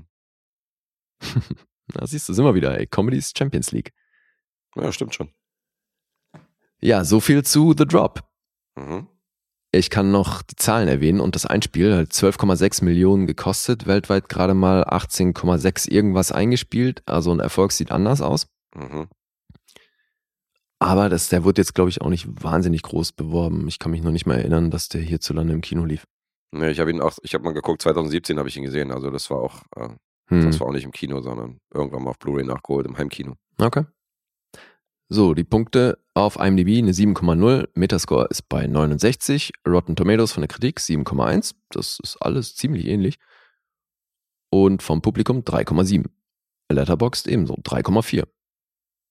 Also die sind sich ausgesprochen einig, was die Zahlen hier angeht. Ja, ich kann mir auch vorstellen, dass das so ein bisschen so ein Herzprojekt war, als er das Drehbuch, äh, als er das Drehbuch durchgelesen hat, weil Tom Hardy ja auch so ein krasser Hundefanatiker ist, ein Hundefan und der selber auch äh, Hunde hat und dann, Na, der hat hier sein, der hat hier ähm, daraufhin einen Hund adoptiert. ach, daraufhin hat er den, okay. Ja, weil das war eben auch so ein Ding, der hat sich dann wohl mit Numi Rapaz zusammengetan und die haben dann auch festgestellt, dass sie eine wahnsinnig gute Chemie haben und haben dann auch daraufhin sich eben privat wohl weiter gut verstanden und haben dann sich zusammen eben im Vorfeld damit beschäftigt, dass sie sich zusammen um den Hund kümmern und so, war, sind dann eben auch zu so einem Animal Shelter gefahren und haben sich da umgeguckt und so weiter. Mhm. Und das endete darin, dass die dann für den Dreh drei Hunde hatten, mit denen sie sich halt super verstanden haben. Aber dass dann eben auch Tom Hardy daraufhin einen anderen Hund adoptiert hat. Ja, abgefahren. Ja, der Hund ist ein Highlight. Ja, ja, der ist super. Oder die Hunde. Und du als Hundefan kannst ja auch mit. Boah, ich habe gelitten, als sie den in der Mülltonne gefunden haben. Und ich hatte ein bisschen Angst, dass noch so ein John Wick-Moment kommt. Naja, nee, soweit ist es, soweit kippt der Film dann noch nicht in so eine Rache-Story. Nee. Matthias Schönherz fand ich echt stark. Der ist immer gut, oder? Ja, So, ich, ich fand ihn nie schlecht, den. also Nee, der ist super. schon ein krasser Schauspieler. Auch Ja. eine gute Präsenz, ey. Mhm. Ja, deswegen, also Bullhead soll ja richtig krass sein. Mhm. Und bist du da jetzt bei mir, dass du sagst, so, also ich habe ihm jetzt hier dreieinhalb Sterne bei Letterbox gegeben. Für mich ist das so sieben Punkte, maximal siebeneinhalb Punkte. Also so eine Empfehlung oder? Ja, auf jeden Fall. Ich- Schon. Nee, ich mochte den. Okay. Auf jeden Fall. Ich mochte den, mochte den wahrscheinlich sogar sehr. Also, Mhm. ja, ich, ich finde auch hier wieder, ne, das ist relativ generisch. Mhm. Passieren wenige Dinge, die dich jetzt groß überraschen. Und es lebt halt sehr stark von der Dynamik zwischen den Figuren hier. Und das geht voll gut auf, finde ich. Okay. Ja. Ah, ja. Bildsprachlich werden sie an einer Stelle, finde ich, so ein bisschen, so wiederholt sich's halt dauernd, aber also der macht jetzt nicht wahnsinnig kreative Sachen hier bildsprachlich. Ist eben alles in allem sehr generisch, aber das muss überhaupt nicht schlecht sein. Nee, und wir sind ja auch Fan von der Stadt. Also alles, was so ein bisschen so die Milieustudie in Brooklyn und so betrifft, sind Das sowieso, auch. wenn ein Film in Brooklyn spielt, hat er bei mir eh schon gute Voraussetzungen. Ja. Generell New York mag ich eh. Eben. Ah, ist das noch eine 8? Mm, nee, ich sag eine 7,5. Das ist richtig. Ja, cool. Ja, sagt er. Bestätigt er sich erstmal selbst. Ja, ist alles richtig gemacht. Nice. Siebenhalb it is. Alright. Ich glaube ja, also mit einer sieben könnte ich wahrscheinlich auch noch leben, aber ähm, ich mag ja halt auch alle Beteiligten. Ne? Das hilft natürlich immer sehr. Also wir, wir befinden uns in der gleichen Region. Ich kann jetzt nicht sagen, ob die dreieinhalb hier auf eine 7 oder eine 7,5 beruht, aber könnte ein imaginäres Fahrradklingel hervorrufen. Also Mhm. hier sind wir ähnlich unterwegs. Ja, Hast du so, denn und schon die unseren- Kritik ja auch. Ja. Ne? Also ist jetzt wirklich mal einer der wenigen Fälle, wo sich quasi alle einig sind. Ja, also keiner wird dir sagen, das ist mein absoluter Lieblingsfilm oder das ist der beste Film, den Tom Hardy je gedreht hat. Oder äh, James Gandolfinis beste Leistung, aber es ist, äh, ist definitiv ein solides Ding. Mhm. Hast du denn schon unseren Supporter gegrüßt, der diesen Losfilm dann beigetragen hat? Ja, habe ich doch eingangs erwähnt. Hast du erwähnt, dass es von Markus ist? Ja. Okay, muss man ja nochmal, äh, muss man noch mal mehrfach betonen, weil Markus hat ja auch äh, in letzter Zeit erwähnt, wie oft wir an ihm vorbeiziehen im Lostopf. Mhm. Und jetzt hat er schon sein zweites Los hier im Rennen. Also Hat einen Run. Ruhe jetzt. Ja, ich will nichts mehr hören hier von wegen so äh, diese Mitleidsschiene. Niemand zieht hier an mir vorbei. Aber hey, wir müssen das mal weitermachen. Also wir müssen das jetzt mal anleiern, dass wir eben selber, das müssen wir mit Dave machen, dass wir jetzt eben noch eine zusätzliche Tabelle erstellen, wo wir das alles reinschreiben, welche Lose von wem und wie viele Punkte das gegeben hat, damit wir den Durchschnitt Mhm. weiter haben. Ich habe jetzt zumindest die letzten drei Monate, also seitdem wir diese Diskussion hatten mit dem Durchschnitt, habe ich schon mal ähm, die Listen noch aufbewahrt. Also normalerweise, wenn wir die Sachen in die Tabelle Ja. eintragen, lösche ich ja mal die Ja, Namen ja, und die okay. Lose. Die habe ich jetzt noch aufbewahrt, weil ich gesagt habe, okay, wenn wir das umsetzen mit dieser Tabelle oder wenn wir das jetzt wirklich machen, dann ähm, Bist du vorbereitet? Sehr schön. bin ich erstmal ein bisschen vorbereitet. das ist cool. Wunderbar. Alright, dann kommen wir jetzt wieder zu meinem nächsten Projekt. Und ähm, ich habe schon einiges von ihm gehabt in diesem Podcast. Und ähm, jetzt kommt der nächste Film, äh, weil ähm, Jacques Tati hat Regie geführt und äh, das Drehbuch geschrieben von meinem Geil. nächsten Film. Freue ich mich gleich. Er schlüpft wieder in seine berühmte Rolle des äh, Monsieur Hulot. Ich habe mir den nächsten Film angeguckt aus der Box. Weil wir heute die Episode mit der, den großen Verbesserungen haben. Das Haar ist stumm. Monsieur Hulot. Ja. Jetzt aber. Entschuldige, äh, also bei Französisch hört's auf. Jetzt haben wir, jetzt haben wir, glaube ich, jede, in jeder Rezension haben wir eine Korrektur gehabt. Ja, das ist ja wirklich witzig hier. Ja, weil wir doch damit eingestiegen sind, Hulot. Mann. Ja, ja, kann sein. Das ist wahrscheinlich auch mein größter Fehler, dass ich irgendwelche Sachen mit, also so wie Psycho oder Hulot, dass ich die dann mitspreche, so die normalerweise nicht mitgesprochen werden. Also Ja, oder Dieses- andersrum, wie bei Finesse wurde halt das S nicht ausgesprochen. da ist es andersrum, ja. Aber normalerweise ist, glaube ich, der primäre Fehler ist, dass ich irgendwas nicht weglasse, was man weglassen sollte. Hulot. Hulot. Okay. Und ähm, Jacques Tati wieder Regie und Drehbuch geführt und ich rede vom Film. Ich gehe da relativ unchronologisch ran. Ich weiß nicht, ob das der nächste ist nach Mon Onkel. Mon Onkel? Was habe ich denn? Da wird auch irgendwas weggelassen bestimmt. nee, dadurch, Monokel. naja, also tatsächlich ist dadurch, dass es mit einem Vokal anfängt, wird's gebunden. Mononcle. Monokel. Monokel. Das war ja der.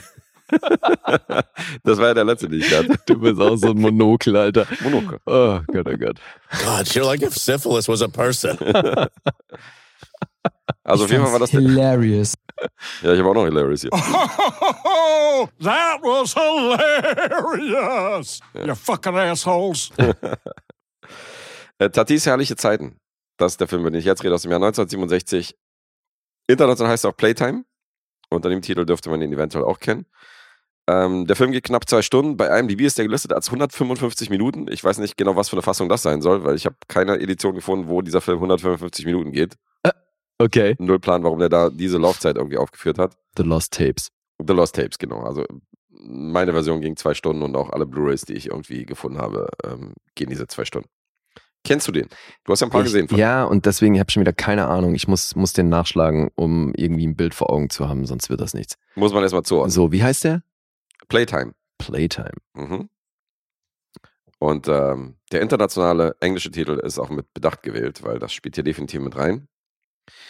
Denn ähm, Ach so, ja klar, kenne ich. den kennst du. ja. Okay. Oh Mann, der Typ ist so eine Eins, ey. Ja, das ist so witzig.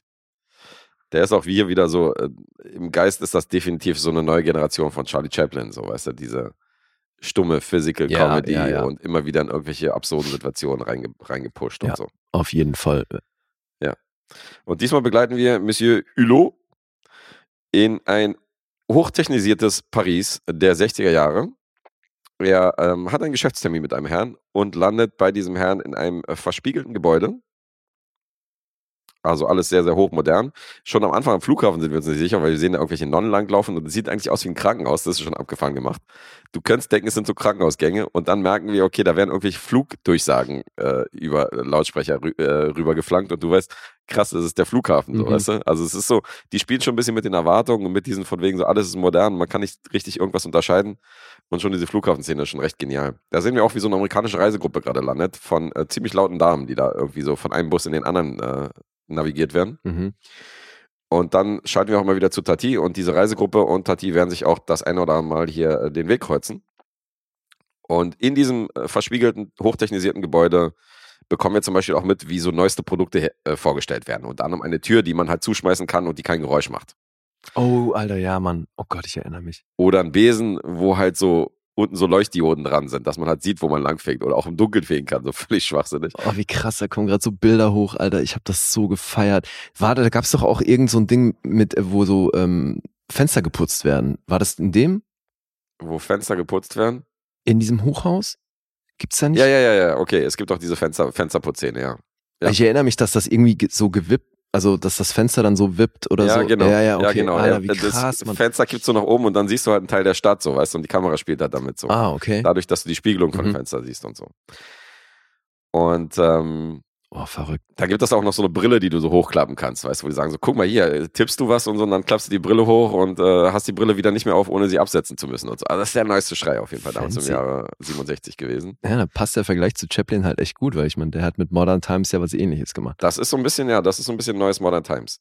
Und ich habe ja schon, bei Mo- Mon Oncle war ja schon so, dass, ähm, dass er so ein bisschen diese moderne In Architektur Haus, ja. im Haus und so weiter auseinandergenommen. Da gibt's ja diese Stühle, wo er nicht weiß, wie er sich hinsetzen soll, weißt du, dann ständig auf diesen Stühlen irgendwie rumrutscht, weil es gibt keinen, es gibt einfach keinen Weg, sich bequem in diese Stühle reinzufläzen. Naja, Mann. So, sitzt immer irgendwie Scheiße drin. So. Ist, Ich habe das mit dieser Kanne so ist so gefeiert, die so hoch ihrem, weißt du, die er fallen lässt und dann ja, wieder hochkommt. Oder wo die auch immer auf diesen Platten laufen mussten, weißt du? Ja, Garten. ja, genau. Also das ist wirklich ein Highlight für mich. Mit dem. Springbrunnen, geil, ja. Und er versucht zu diesem Geschäftstermin zu kommen, zwischen dieser Messe und zwischen diesen ganzen äh, modernen Büros und so. Du, es auch, sind auch super Kulissen, weil du halt von oben siehst halt, dass es so, so wie so ein Setzkasten ist, weißt du, diese kleinen Mhm. viereckigen Büros, wo du so reingehen kannst, was sie heute noch haben in irgendwelchen Animationsstudios und so. Und jeder hat so ein bisschen sein eigenes Reich im eigentlichen großen Büro und so. Mhm. Und er versucht irgendwie zu diesem Geschäftstermin zu kommen, aber wird natürlich ständig irgendwo vertröstet in so ein Wartezimmer oder so und muss dann mit diesen, mit diesen modernen Errungenschaften der Großstadt so irgendwie äh, sich zurechtfinden. Und ähm, zwischendurch sehen wir immer wieder diese Reisegruppe aus den USA. Und die gute Seele des Films ist eine junge Frau, die da mit involviert ist in dieser Reisegruppe. Und die lacht halt die ganze Zeit und strahlt halt und findet super alles zu beobachten und macht halt Fotos so von der Umgebung, weißt du, Mhm. und von so einer Blumenverkäuferin, die da steht, so eine alte mit dem Blumenladen und die sagt so, ach, ich will doch nicht fotografiert werden. Und sie sagt so, doch, das ist perfekt und so weiter, wie sie aussehen und so und ich würde hier gerne ein Foto machen. Und die ist halt total begeistert und total herzig und du merkst richtig so, zwischen diesem ganzen stressigen Wirrwarr ist sie so ein bisschen der Ruhepol in diesem Film. Mhm. Weil sie lässt sich halt Zeit mit allem und guckt sich alles an und so. Und äh, Monsieur Hulot und sie sollten sich auch später begegnen. Und äh, es wird halt in sämtlichen Sprachen geredet. Dadurch, dass wir so ein internationales Szenario haben, siehst du halt teilweise, dass die Vertreter halt in Deutsch reden. Du hast halt einen deutschen Schauspieler. Ah, Der hat teilweise auf Deutsch und Französisch argumentiert. Diese englische Reisegruppe murmelt halt die ganze Zeit irgendwas auf Englisch und sagen so, oh, look at this and look at this, this is, Mhm. uh, this is incredible und so, weißt du. Dann hast du halt so die englischen Kommentare. Und dann hast du natürlich Französisch. Also du hast diese drei Sprachen, die uns durch den Film begleiten. Und es ist wieder super beobachtet. Also diese Dialoge, die ich gerade erwähnt habe, die sind natürlich alle sehr beiläufig und sporadisch. Du hast ganz viel, wo mit Kamera und Sound gespielt wird. Du hast ständig irgendwo, wenn du in diesem Wartesaal sitzt, hörst du dieses Surren von der, von Mhm. dem, weißt du, von der Elektronik, von dem Licht und so und irgendwelche Technikgeräusche und ähm, das ist wieder mega gut. Du siehst Monsieur Hulots alter Ego siehst du im Laufe des Films, wo du dann einen Typen, der dir den Rücken zudreht, mit so einem Hut und dem besagten Trenchcoat, wie er mal rumrennt, Mhm. wie er so da steht und dann dreht er sich um und dann ist so ein 20-Jähriger, der praktisch genau das gleiche Outfit hat wie er. An, an einem anderen Moment siehst du einen, so einen Schwarzen, halt in einem Mhm. Monsieur Hulot-Outfit, der da so langläuft, weißt du. Also der Film versucht dich selber so ein bisschen, äh, so ein bisschen skurril halt aufzuwecken und das ist schon, ist schon wirklich witzig. Und ähm, ist geil, ne? wie man auch bei dem Film wieder merkt, was das für ein Produkt seiner Zeit ist. Also ich glaube, der ist wahrscheinlich trotzdem zeitlos, ja, aber so wie, wie das entstanden ist oder wie er drauf gekommen ist, das hat ja viel damit zu tun, dass das halt eine Zeit war, in der es eben große technische Neuerungen gab und so, ne, der neueste Scheiß und so ist alles krasser Fortschritt. Ja, das ist schon sehr putzig, wie er das, äh, wie hier teilweise Neuerungen hier gezeigt werden, weißt du, so wie, aha, guck mal, die Brille, die du hochklappen kannst und so, was damals so der letzte Schrei war, Naja, weißt du, so voll so Science Fiction und jetzt denkst du so, Alter, okay, verkaufen sie so für ein, ein im Euro, äh, ein Euro Laden verkaufen Ja, sie das so an der Kasse. Das ist schon, das ist schon recht witzig. Und dann wechselt die zweite Hälfte in ein Story Arc ähm, von einem Restaurant, Mhm. das ähm, am Tag der Eröffnung gerade gezeigt wird. Okay. Also die sind so in den letzten Zügen und ähm, da kommen die ersten Gäste rein. Also stehen die ersten Gäste vorne und alles ist noch voll mit Handwerkern. Der Architekt rennt da noch rum mit seinem Maßstab und die Handwerker müssen dann schnell ihr Werkzeug ausräumen und müssen alles irgendwie wegräumen, damit die äh, Gäste irgendwie reingeleitet werden können, die jetzt noch an der Garderobe vorne stehen und die dann so ein bisschen hingehalten werden, damit hier äh, alles so nach äh, Restauranteröffnung aussieht und damit man hier ein fancy Opening Night hinlegen kann. Und ähm, ich glaube, ich verrate nicht so viel, wenn ich sage, dass dieser Abend im Chaos versinken wird und mittendrin ist auch wieder unser Monsieur Hulot und es ist schon geil, weil die feinen Damen und Herren lassen sich teilweise nicht den Abend versauen und nicht den Abend verderben, Mhm. auch wenn hier fast schon Weltuntergangsstimmung herrscht am Ende dieses Abends, so was dieses Restaurant angeht, weil das war technisch gesehen weit entfernt von äh, fertig für die Öffnung. Mhm. Beziehungsweise so, ja, wir sind jetzt soweit, sondern da hätte noch einiges gemacht werden müssen. Und das ist einfach auch wunderbar, ey. Ja, aber auch da, ich erinnere mich, dass es in so einem Chaos endet. Ja, So ein bisschen Mel Brooks-mäßig, dass halt an allen Ecken und Enden alles schief geht. total. Es gibt halt einen Moment, wo Monsieur Hulot halt aus Versehen die Eingangstür, die Glastür halt irgendwie schrottet und die dann, äh, kennst du die Szene? ja, Mann. Und die dann kaputt geht. Und Monsieur Hulot kommt dann auf die Idee, diesen Henkel da zu nehmen. Das ist so ein runder Griff und tut dann so, als wenn er die Tür auf und zu macht. Und Ja. das übernimmt der Portier dann. Ach Der Portier nimmt ja, dann diesen, genau, der Portier übernimmt dann diesen Tür und dann immer, wenn einer steht oder rein will und raus will, dann tut er so, als wenn da eine Tür wäre und hat nur diesen Henkel in der Hand so und kassiert dann das Trinkgeld. So. Das ist auch super witzig. Ja. Das spricht so für den Film, dass jetzt, wo du darüber sprichst, bei mir die ganzen Bilder wieder hochkommen. ja, So. siehst du? Ja, ist krass. Also ich verstehe schon, dass du, du kannst dich an so viele Momente aus dem Film erinnern, aber natürlich, wenn du verschiedene Filme gesehen hast, dann ist schwer zuzuordnen, okay, welcher war jetzt in welchem Film Ja, und so. eben. Also es würde mir auch, auch so gehen dann im, im Nachklang. Aber es, er hat sich schon immer so was Besonderes ausgedacht. Und hier geht es halt um die ist Tücken. wirklich ewig her, dass ich den gesehen habe. Eben. Hier geht es halt um die Tücken der Großstadt. Ja, Mann. Okay. Und das ist wirklich toll beobachtet und toll gemacht. Also du hast so, ähm, du siehst halt kein Grün, du siehst keine Bäume in dem Sinne. Es gibt halt einen Moment, wo diese besagte Dame, die hat immer so, die halt immer lacht, wenn Monsieur Hulot irgendwie hinfällt oder wenn ihm irgendwas Lustiges passiert, Mhm. dann lacht sie halt total herzig. Und die anderen schütteln halt also den Kopf und sagen so, was sucht denn dieser Mann hier drin? So, weißt du, dieser Mhm, okay. Tollpatsch. Und deswegen ist sie immer so ein bisschen so die gute Seele. Und es gibt einen Moment, wo sie halt so Blumen kriegt. Mhm. Und sie packt diese Blumen aus und das sind so Maiglöckchen oder so, diese, diese, mit diesen kleinen weißen Blüten. Und dann blendet ähm, die Kamera raus aus dem Bus und die Straßenlaternen sehen halt genauso aus wie die Blumen. okay. Der Übergang kommt halt dann so auf die Straße und du denkst dir so, Alter, diese Form dieser Straßenlaternen, so formmäßig, die sehen genau gerade aus wie dieser Blumenstrauß. Das ist so krass durchdacht. Aber war das nicht auch schon bei den anderen so, dass das immer visuell so Kompositionen waren? Ja, ja, total. Gerade Total. was so Formen angeht und mit den Einstellungen, dass du dann eben gewisse Symmetrien auch hast mit Ja, den ja, Linien wahnsinnig. und Formen und Genau so. Ja. das. Das ist hier auch wieder wahnsinnig liebevoll gestaltet. Und du hast zum Beispiel einen Moment in so einer Drogerie, wo sich dann auch ein ganzer Haufen versammelt. Und ähm, die sind gerade oben so ein bisschen dabei, dieses Neonschild zu, zu richten. Mhm. So zwei Techniker. Und der eine meint so, ja, machen wir jetzt. Und dann leuchtet so von der, von der Drogerie, leuchtet halt das D. Mhm. Dann leuchtet irgendwie so der letzte Buchstabe. Er so, nee, nee, machen wir den nächsten und so. Und in dem Moment kommt dann ein Fahrer vorbei. Und dann leuchtet halt das O auf. Ah, okay. Über dem Kopf von dem Fahrer, wie so ein Ja. Heiligenschein. Ja, und ich denke, geil. Alter, wie geil ist das denn? Weißt du, in dem Mhm. Moment, wo die halt das O testen, bleibt dieser Fahrer so kurz stehen, du siehst dieses O aufleuchten und der Mhm. läuft dann weiter. Ja, Das ist okay. so gut, ey. Das ist unfassbar. und ähm, gleichzeitig ist es auch eine Verbeugung vor dem klassischen alten Paris, weil in, diesen, in dieser ganzen Betonwüste, immer wenn irgendeine Tür aufgemacht wird, die Glastür zum Beispiel von dem, von dem Restaurant oder von dem Hotel oder von dem Geschäftsgebäude, wo er sich befindet, siehst du halt irgendein krasses französisches, äh, irgendeine fra krasse französische Sehenswürdigkeit. Zum Beispiel der Eiffelturm. okay. Du siehst den Eiffelturm nur in der Spiegelung von der Tür. Mhm. Oder an einer anderen Stelle, zum Beispiel, glaube ich, bei dieser Drogerie, wenn er die Tür aufmacht, Mhm. siehst du den Montmartre. okay. Mhm. Weißt du, diesen Aufstieg mit dem Gebäude oben und so. Und ähm, Das ist ja cool. Das ist schon mega. Also Ja, nur beiläufig, wenn dann so. Alles Sachen, die habe ich nicht mehr auf dem Schirm, habe ich damals natürlich auch keine Chance gehabt, die überhaupt zu schätzen. Ja, ja, klar. Das sind wirklich Filme, die muss man nochmal gucken.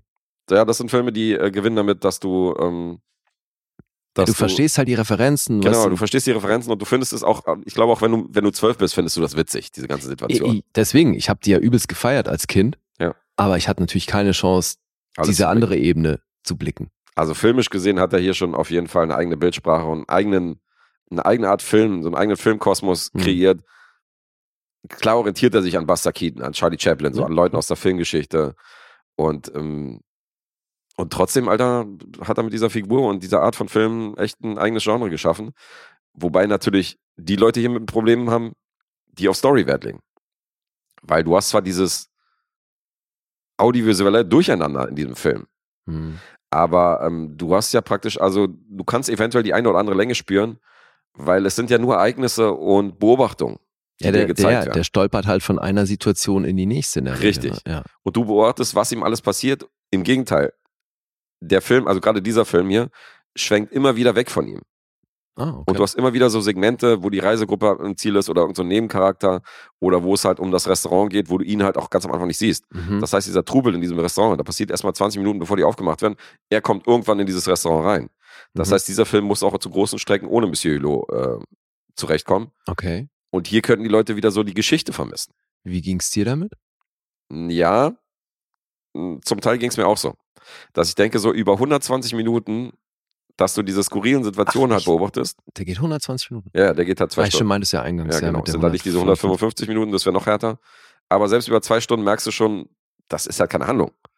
Weißt du, und Buster Mhm. Keaton-Film Ja, gut, guckst du halt irgendwie 20 Minuten oder 30 Minuten oder halt irgendwie 60 ja, Minuten. Ja, okay, ja, maximal so. Aber die 70, gehen keine zwei Stunden. Ja, ja, klar. Und hier hast du halt zwei Stunden dieses, weißt Na gut, jetzt sind die hier nicht komplett stumm, ne? Das ist ja nochmal ein bisschen was anderes. Das ist ja im Grunde nur die Hauptfigur, die stumm ist. ja, kannst du auch nicht wirklich zählen. Also nur weil einer jetzt da im Hintergrund irgendwie was sagt zu dem anderen, macht das, ist das hier noch kein Aaron Nee, Sorkin. aber du hast ja Sound von der Umgebung und Klar. ähm, das ist jetzt kein Stummfilm. Ja, ja, das schon. Aber du beobachtest halt skurrile Situationen. Hm. Du beobachtest keine, du Ja, hast keinen ist roten keine Faden. Story, ja. Keine Linie in dem Sinn. Aber es sind alle seine Filme so. Ja, klar, muss man mögen. Muss Also, man ja. mögen. Aber magst du ja. Ich mag's, aber es könnte für den einen oder anderen vielleicht äh, als anstrengend deklariert werden, Hm. der noch gar nichts von ihm gesehen hat. Da würde ich vielleicht empfehlen, bei seinen Frühwerken anzufangen, sowas wie Monsieur Lo macht Ferien oder so. Das ist zum Beispiel eher so eine. Das ist nicht der Beste, um Das ist nicht der Beste. Ja, genau. Das ist vielleicht so eine gängige Komödie. Und das hier ist so eine. Das ist so wie Mon Onkel. Hier ist halt viel Beobachtung Hm. vom Zuschauer. Du sagst, okay, das ist klug. Das ist klug beobachtet von dem, Naja. Von dem Filmemacher. Und alter Falter, war das ein äh, Projekt, das Ganze zu stemmen, weil äh, die Kosten für diesen Film sind so ausgeufert, dass Tati sich danach mehrere Jahre verschuldet hat. Oh shit. Weil er hat aus eigener Tasche, hat er Kredite aufgenommen. der war nicht erfolgreich. Der war alles andere als erfolgreich. Und das hat er auch, äh, also es war, es war zu prognostizieren, dass der nicht erfolgreich wird, weil Hm. zieh dir das rein. Die Rechnung war, ursprünglich haben die gesagt, wenn wir Sophia Loren oder Liz Taylor für die Hauptrolle hier geholt hätten für diesen Film.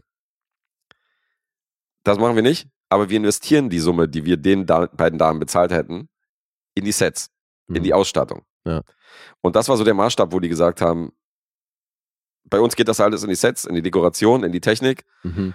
Aber ich glaube auch, dass diese Rechnung nicht aufging, weil ähm, die erbauten Sets zu diesem Film, die hat Hulot teilweise alle von null gestemmt. Der hat, ähm, Tati dann wahrscheinlich. was habe ich gesagt? Ülo. Ach, Hulot, nee, ich meine Tati natürlich, ja. Genau, der, äh, der Macher. Und ähm, dieses Set zu dem Film Playtime wurde von Filmemachern und allgemein so von Leuten irgendwann mal Tativille getauft. Weil das so groß war. Oder? Weil das so groß war und weil das schon eine Stadt für sich war, wie es funktioniert hat. Der baute eigene Straßen, die irgendwie zu diesen Sets geführt haben. Der hatte eine eigene Elektrik, die funktioniert hat in diesen Büroräumen, in diesem Bürogebäude. okay. Der hatte Bürogebäudeteile gebaut, wo sogar der Fahrstuhl funktioniert hat mit drinne. Überleg mal, mit was für Kosten das verbunden ist. Das waren keine fertigen Sets, das hat er alles von null auf Oh hingebaut. Und deswegen dieses Tativille. Also ich meine, klar, ist natürlich cool für den Look des Films, weil es halt alles einheitlich ist Ja, für das, was er erzählen will. Aber Alter, was hat es gekostet? äh, das konnte man nicht rausfinden. Diese ausufernden Kosten zogen die Dreharbeiten halt auf drei Jahre. Ja, okay. Hm. Also das hat sich massiv aufgeblasen. 1,4 Millionen Franc, die Zahl habe ich gefunden, mussten in Reparaturen investiert werden, weil nämlich ein Teil der Sets durch einen Sturm wieder zerstört worden sind. oh Da muss man Gott, wieder von null auf dann wieder aufbauen. Alter. Das waren schon 1,4 Millionen Franc. Das eigentliche Budget von dem Gesamtprojekt, das kann man nirgends finden. Hm. Das ist unbekannt. Aber das muss richtig viel gewesen sein. Wie gesagt, Hulot hat sich komplett verschuldet und hat Kredite aufgenommen, diesen Film zu Ende zu bringen. Und äh, Das ist krass, weil der hatte ja da schon auch ein paar Erfolge verbucht zu dem ja, Zeitpunkt. ja, ja, klar. Oder? Weil die Filme davor, Ich weiß nicht, ob also große Kla Kassenschlager waren das jetzt Das ist halt die Frage. Ja, ich weiß nicht, ob die finanziell so große Hit Hits waren. Also es ist ja mehr so Filmkenner-Kost. Nie. Hm. Weiß Kann ich dir gar nicht damals. sagen. Okay. Ich hätte gedacht, dass die in Frankreich erfolgreich waren. Äh, gute Frage, aber bin ich überfragt jetzt über, Hm. Okay. wie, wie erfolgreich er jetzt kommerziell ist. Und trotz dieser Mühe wurde der Film halt massiver Flop. Es half auch nicht, dass Tati diesen Film nur in modernen Kinos zeigen wollte, die nämlich 70 mm Projektoren hatten. Ach so. Und das waren damals wirklich absolute äh, Einzel, Einzelseele. Er weigerte sich halt, diesen Film in, diesen gängigen, in dieser gängigen 35 mm Technik zu zeigen. Der Und da- kleine Tarantino, Alter. Ja, ja, oder James Cameron oder so. Und da waren die meisten Kinos raus. Und zudem hat er noch den recht frischen Stereo-Sound eingeführt. Dieses Stereophonic. Das Ach war ja auch so. damals noch gar nicht geläufig. Ah, und viele ja. Kinos hatten ja gar nicht das, das Soundsystem, um das umzusetzen. Aber halt auch da wieder passend zum Film, ne? Ja, klar. Ja. Aber er hat gesagt, so oder gar nicht. Mhm. Das heißt, er hat von vornherein verhindert, dass dieser Film einen weiten Kinorelease hat. Ja, klar. Weil kaum, hätte, kaum einer hatte 70 mm Projektoren. Mhm. Und die haben dann gesagt, ja, sorry. Dadurch hat er natürlich einen sehr beschränkten Release gehabt und hat sich selber da so ein bisschen äh, Steine in den Weg gelegt. Und dadurch war das nicht der große Erfolg und war ein Minus und äh, wie gesagt, hat für eine Menge Kopfschmerzen gesagt, diese drei Jahren, wo die diesen Film dann zustande, äh, zu Ende gestellt haben und dann, Naja, und scheinbar auch noch danach, wenn er sich verschuldet hat. mit Ja, der ja. Nummer. Oh Mann. das hat definitiv äh, ein bisschen zurückgeworfen. Wie schade, ne? Bei so einem Film. Ja, es ist krass, es steckt halt eine Menge Liebe drin und du siehst halt, dass er diese Liebe halt, aber klar, wenn er sich sagt, so, ja, ich will so oder gar nicht, ist ja der Flop ein bisschen vorprogrammiert. Mhm. Weißt du, zu der damaligen Zeit. Naja, klar, hat er sich selber Steine in den Weg gelegt. Eben. Aber Dass die Kinos jetzt da wegen wieder- ihm da irgendwie sich komplett neue Technik zulegen, das mm, war vielleicht ein bisschen zu viel verlangt. Na, aber jetzt stell dir das gleiche Szenario mal im amerikanischen Rahmen vor. Mhm. Da wäre im Vorfeld auch schon wieder ein Studio dazwischen gegrätscht und hätte gesagt, so, Moment mal, nee, so nicht. Gesundheit. Danke. Und hätten dann gesagt, nee, also der muss sowieso gekürzt werden und äh, nur 70 Millimeter ist eh nicht und so, die hätten dann dann halt selber für einen größeren Release gesorgt wahrscheinlich. Klar.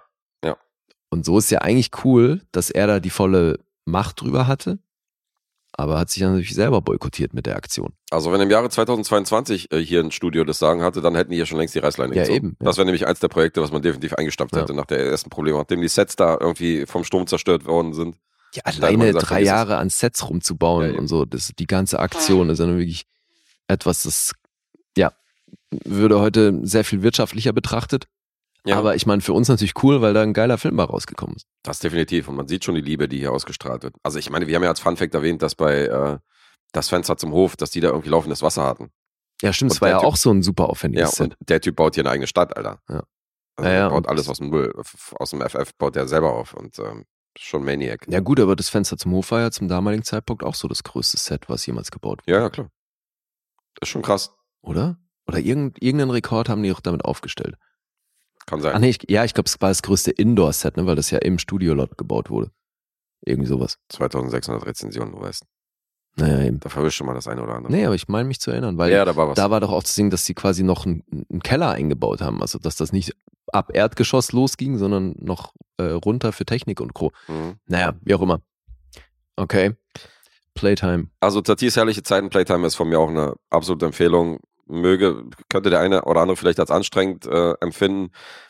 Er hat nicht ganz so viel Herz wie Mon Onkel zum Beispiel, wo es natürlich auch um diese Beziehung Mhm. geht, weißt du, zu, zu, dem, zu dem kleinen Jungen und so. Dadurch hat das Ganze natürlich noch so ein bisschen so ein, so ein Herzaspekt. Hier ist es halt mehr so dieses Skurrile, aber geht nicht so richtig ans Herz. Außer diese Geschichte natürlich mit dieser Touristin, die ist ganz nett, aber das ist auch so ein bisschen, bleibt so ein bisschen an der Oberfläche. Das heißt, hier gibt es jetzt keine Sexszene zwischen Monsieur Hulot und äh, der Touristin. Ja, gut. Aber ähm, das ist wahrscheinlich das Plus, äh, der äh, Unterschied und das kleine Plus, wo ich sagen würde, er ist nicht mein Lieblingsfilm von äh, Jacques Tati, aber es ist definitiv auch ein Pflichtfilm für Leute, die mögen. Ja, und es klingt ja schon auch so, als hättest du das äh, sehr geschätzt, was Ja. du da gesehen hast. Ja, ja, habe ich. Nicht ganz, wie gesagt, nicht ganz äh, kurzweilig, so würde ich es mal bezeichnen. Hm. Über diese zwei Stunden schon teilweise so. uff. Und manche würden diese Restaurantszene wahrscheinlich auch als äh, langgezogen empfinden, weil das sind wirklich, glaube ich, 45 Minuten. Oh, Diese, shit. Dieser Segment, dieses Segment in diesem Okay. Restaurant. Aber die fand ich wiederum herrlich. Die hat mir gut gefallen. Ah, das Hast halt so einen lauten Amerikaner, weißt du, der dann immer so die Leute immer so animiert hat, irgendwas zu machen und zu tanzen und war mal so der Erste, so der irgendwie, äh, der da irgendwie auf der Tanzfläche war und dann hast du so einen Betrunkenen, der immer wieder so reingestolpert kommt. Das war auch so, das ist auch so gut, weil über der Tür, über dem Eingang hast du halt dieses, äh, diese Leuchtreklame gehabt von dem Club Mhm. und das war so wie so ein Halbkreis mit so einem Pfeil. Okay. Und die Besoffenen sind halt rausgestolpert und haben so den Blick nach oben und sind dann praktisch so im Halbkreis wieder reingelaufen in den Laden, weißt du? Dadurch, dass die immer dieser, dieser Leuchtschrift gefolgt, Ja, okay. gefolgt sind und dann nicht auf der Straße gelandet sind, sondern gleich wieder direkt in, wieder zurück, ey. Das ist so, auch so witzig gewesen. Wie geil. Also er hat schon viele lustige Momente, wo du denkst, Alter, okay, das ist, das ist gut beobachtet. Schöner Film. Okay. Äh, Punkte. Ja. Tatis herrliche Zeiten, Playtime, IMDb 7,8. Der Metascore liegt bei 99. Oh shit. Ja. Oh, wow. Rotten Tomatoes 8,9 von 10 von der Kritik. Krass. auch auf sämtlichen Listen vertreten, brauche ich hier nicht weiter erwähnen. 4,3 von 5 gibt's vom Publikum und selbst Letterbox ist hier mit einer 4,1 recht gut dabei. Stark. Ich sag, du bist bei neun. Das ist korrekt. Er hat die zweite Punktlandung hingelegt, das ist eine 9. Sehr schön. Die 10 von ähm, Mononcle nicht ganz erreicht, aber ähm, definitiv Ach eine. stimmt, da warst du bei zehn. Da war ich bei einer 10. Ja. Hier eine sehr gute 9 von mir. Hm. Schönes Ding. Ja, war ein großer. Jacques Tati. Ja, war er definitiv. Aber ich habe ja noch ähm, zwei Filme, glaube ich, stehen noch aus in seiner äh, bekanntesten Rolle, die ich noch nicht gesehen habe. Da Mhm. komme ich dann auch zu. Trafik ist der eine, den habe ich noch nicht gesehen. Ja. Ja, ich, Ich hab muss da auch bisschen mal Spaß wieder reingucken, ey. Ja, mach mal. Hm. Die Leute fordern dich schon auf, so nachdem du gesagt hast, ja, eigentlich müsste ich viel mehr von Hitchcock gucken, weil ich weiß ja, der dreht nur gute Filme. Und jetzt kommt ihr von links und rechts so, ja, Lee, guck mal, Rebecca hier, du hast so gesagt, du musst mehr Hitchcock gucken und so. Ja, siehst du, und gerade bei so was wie Rebecca, den will ich unbedingt sehen, aber dann gesehen? fühle ich mich, nee, dann fühle ich mich aber auch wieder so ein bisschen genötigt, das scheiß Remake auch noch zu gucken. Mhm. Aber Und- Lily James. Ja. Und Army Hammer, ne? Ja, aber Lily James. Ja, ja, gut, klar. Die schöne Lily James. Sowas motiviert mich ja immer. So, jetzt komme ich zu einer Serie. Mhm. Die ist sehr aktuell, von diesem Jahr. 23. Mhm. Ui. Und recht interessant, weil auf Disney Plus im Original für Hulu gemacht, aber eine UK-Produktion. Mhm. Die ist von Sid Gentle Films. Das wird dir wahrscheinlich nichts sagen. Das Nee. ist aber die Produktionsfirma, die Killing Eve macht. Oh, okay. Und damit könnten ja die Erwartungen schon einigermaßen hoch sein, Mhm. weil das funktioniert ja nachgewiesenermaßen ganz gut. Und die haben jetzt eine Serie produziert, wie gesagt, für Hulu, die heißt Extraordinary. Mhm. Umfasst aktuell acht Episoden, a immer so 25 Minuten und eine zweite Staffel kommt. Das Rating ist hier Mature Audiences. Warum, weiß ich nicht so ganz. Alter, diese, diese FSK-Titulierung scheint immer mehr random zu sein. Ich habe äh, Widows gekauft, die Blu-ray, wo ich ja Mhm. neulich drüber berichtet habe. Ja. Da pappt einfach mal ein Aufkleber von FSK drauf. Ab null Jahren freigegeben. Okay. Da werden am Anfang sämtliche Ehemänner dieses Films werden in Ja. die Luft gejagt und äh, werden erschossen.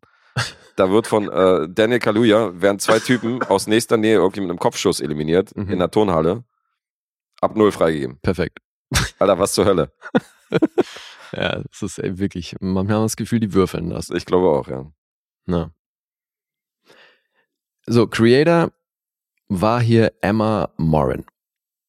Das ist ihr zweiter Credit. Mhm. Alter, ich weiß nicht, wie zur Hölle das geht.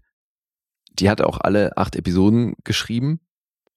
Die hat davor, war die Autorin, aber auch nur so ein paar Episoden für ein britisches, so ein satirisches Quizformat, wo Mhm. Prominente eingeladen werden und dann gibt's da halt gescriptetes Quiz.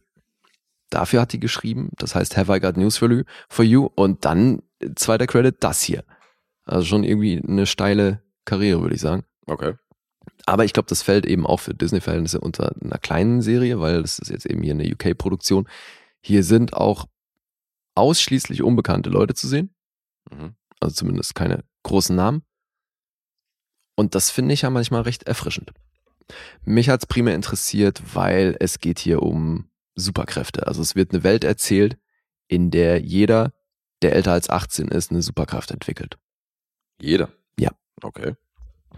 Das passiert normalerweise relativ dicht nach dem 18. Geburtstag. Mhm. So, bei vielen auch wirklich zum 18. Geburtstag, aber eben bei manchen dauert es ein bisschen länger, bei anderen eben recht zügig zum 18. Unsere Hauptfigur, Jen, ist jetzt aber die einzige in dem Szenario, die 25 ist und immer noch darauf wartet, dass sich ihre Superkraft entwickelt. Heißt, die ist ohne unterwegs. Mhm. Und ist damit natürlich ein tierischer Außenseiter. Weil die hat, dadurch, dass ihr diese Superkraft fehlt, hat die halt das Gefühl, auf der Strecke zu bleiben. Ja. Fühlt nach sich gerne- Retard. Naja, klar, also fühlt sich dadurch natürlich auch wahnsinnig unsicher und die wird natürlich dadurch noch verstärkt, dass sie dann in so einem sehr unbefriedigenden Job festsitzt. Hat dann so einen Typ, mit dem sie hin und wieder Sex hat. Sie hätte gerne mehr, aber er sieht das alles sehr casual. Seine Superkraft wiederum ist Fliegen und deswegen kommt er halt, wenn er Bock hat, kurz mal angeflogen und fliegt dann aber auch ziemlich schnell wieder weg. Mhm. Das heißt, beziehungsmäßig läuft es bei ihr halt auch nicht so, deswegen ist die schon auch generell so sehr frustriert vom Leben. Und das lässt sie schon auch raushängen. Die ist zu manchen Leuten schon ziemlich ätzend. Die lebt mit ihrer besten Freundin und deren Freund zusammen. Also ihre beste Freundin Carrie, die ist zusammen mit Cash. Und ja, die ist wirklich äh, eine sehr gute Seele, weil die lassen wirklich alles mit sich machen und die kennen sich eben schon von klein auf. Mhm. Und die Dynamik war immer so, dass Jen eigentlich ansagt, was jetzt gemacht wird und Carrie auch um alles bittet und Carrie macht das halt auch wirklich so ohne Rücksicht auf ihre eigenen Interessen und da gab es eben auch schon sehr viele Situationen, wo Carrie echt stark zurückstecken musste und das wird im weiteren Verlauf der Serie dann auch noch eine Rolle spielen. Aber die ist halt so eine, die ist so Grundeinstellung wahnsinnig positiv. Na und in dieser Dreierkonstellation leben die. Carrie hat durch ihre Superkraft einen ziemlich abgefahrenen Job. Die arbeitet nämlich bei einem Anwalts, in einer Anwaltskanzlei, die sich primär mit Erbrecht beschäftigen. Mhm. Und Carries Superkraft ist, die kann mit Toten kommunizieren. Beziehungsweise die braucht ein Bild von, von dem Toten und dann zont die so weg und dann spricht der Tote durch sie. Dadurch spielt die natürlich im Verlauf der Serie relativ viele verschiedene Charaktere. Das ist ziemlich cool. Okay.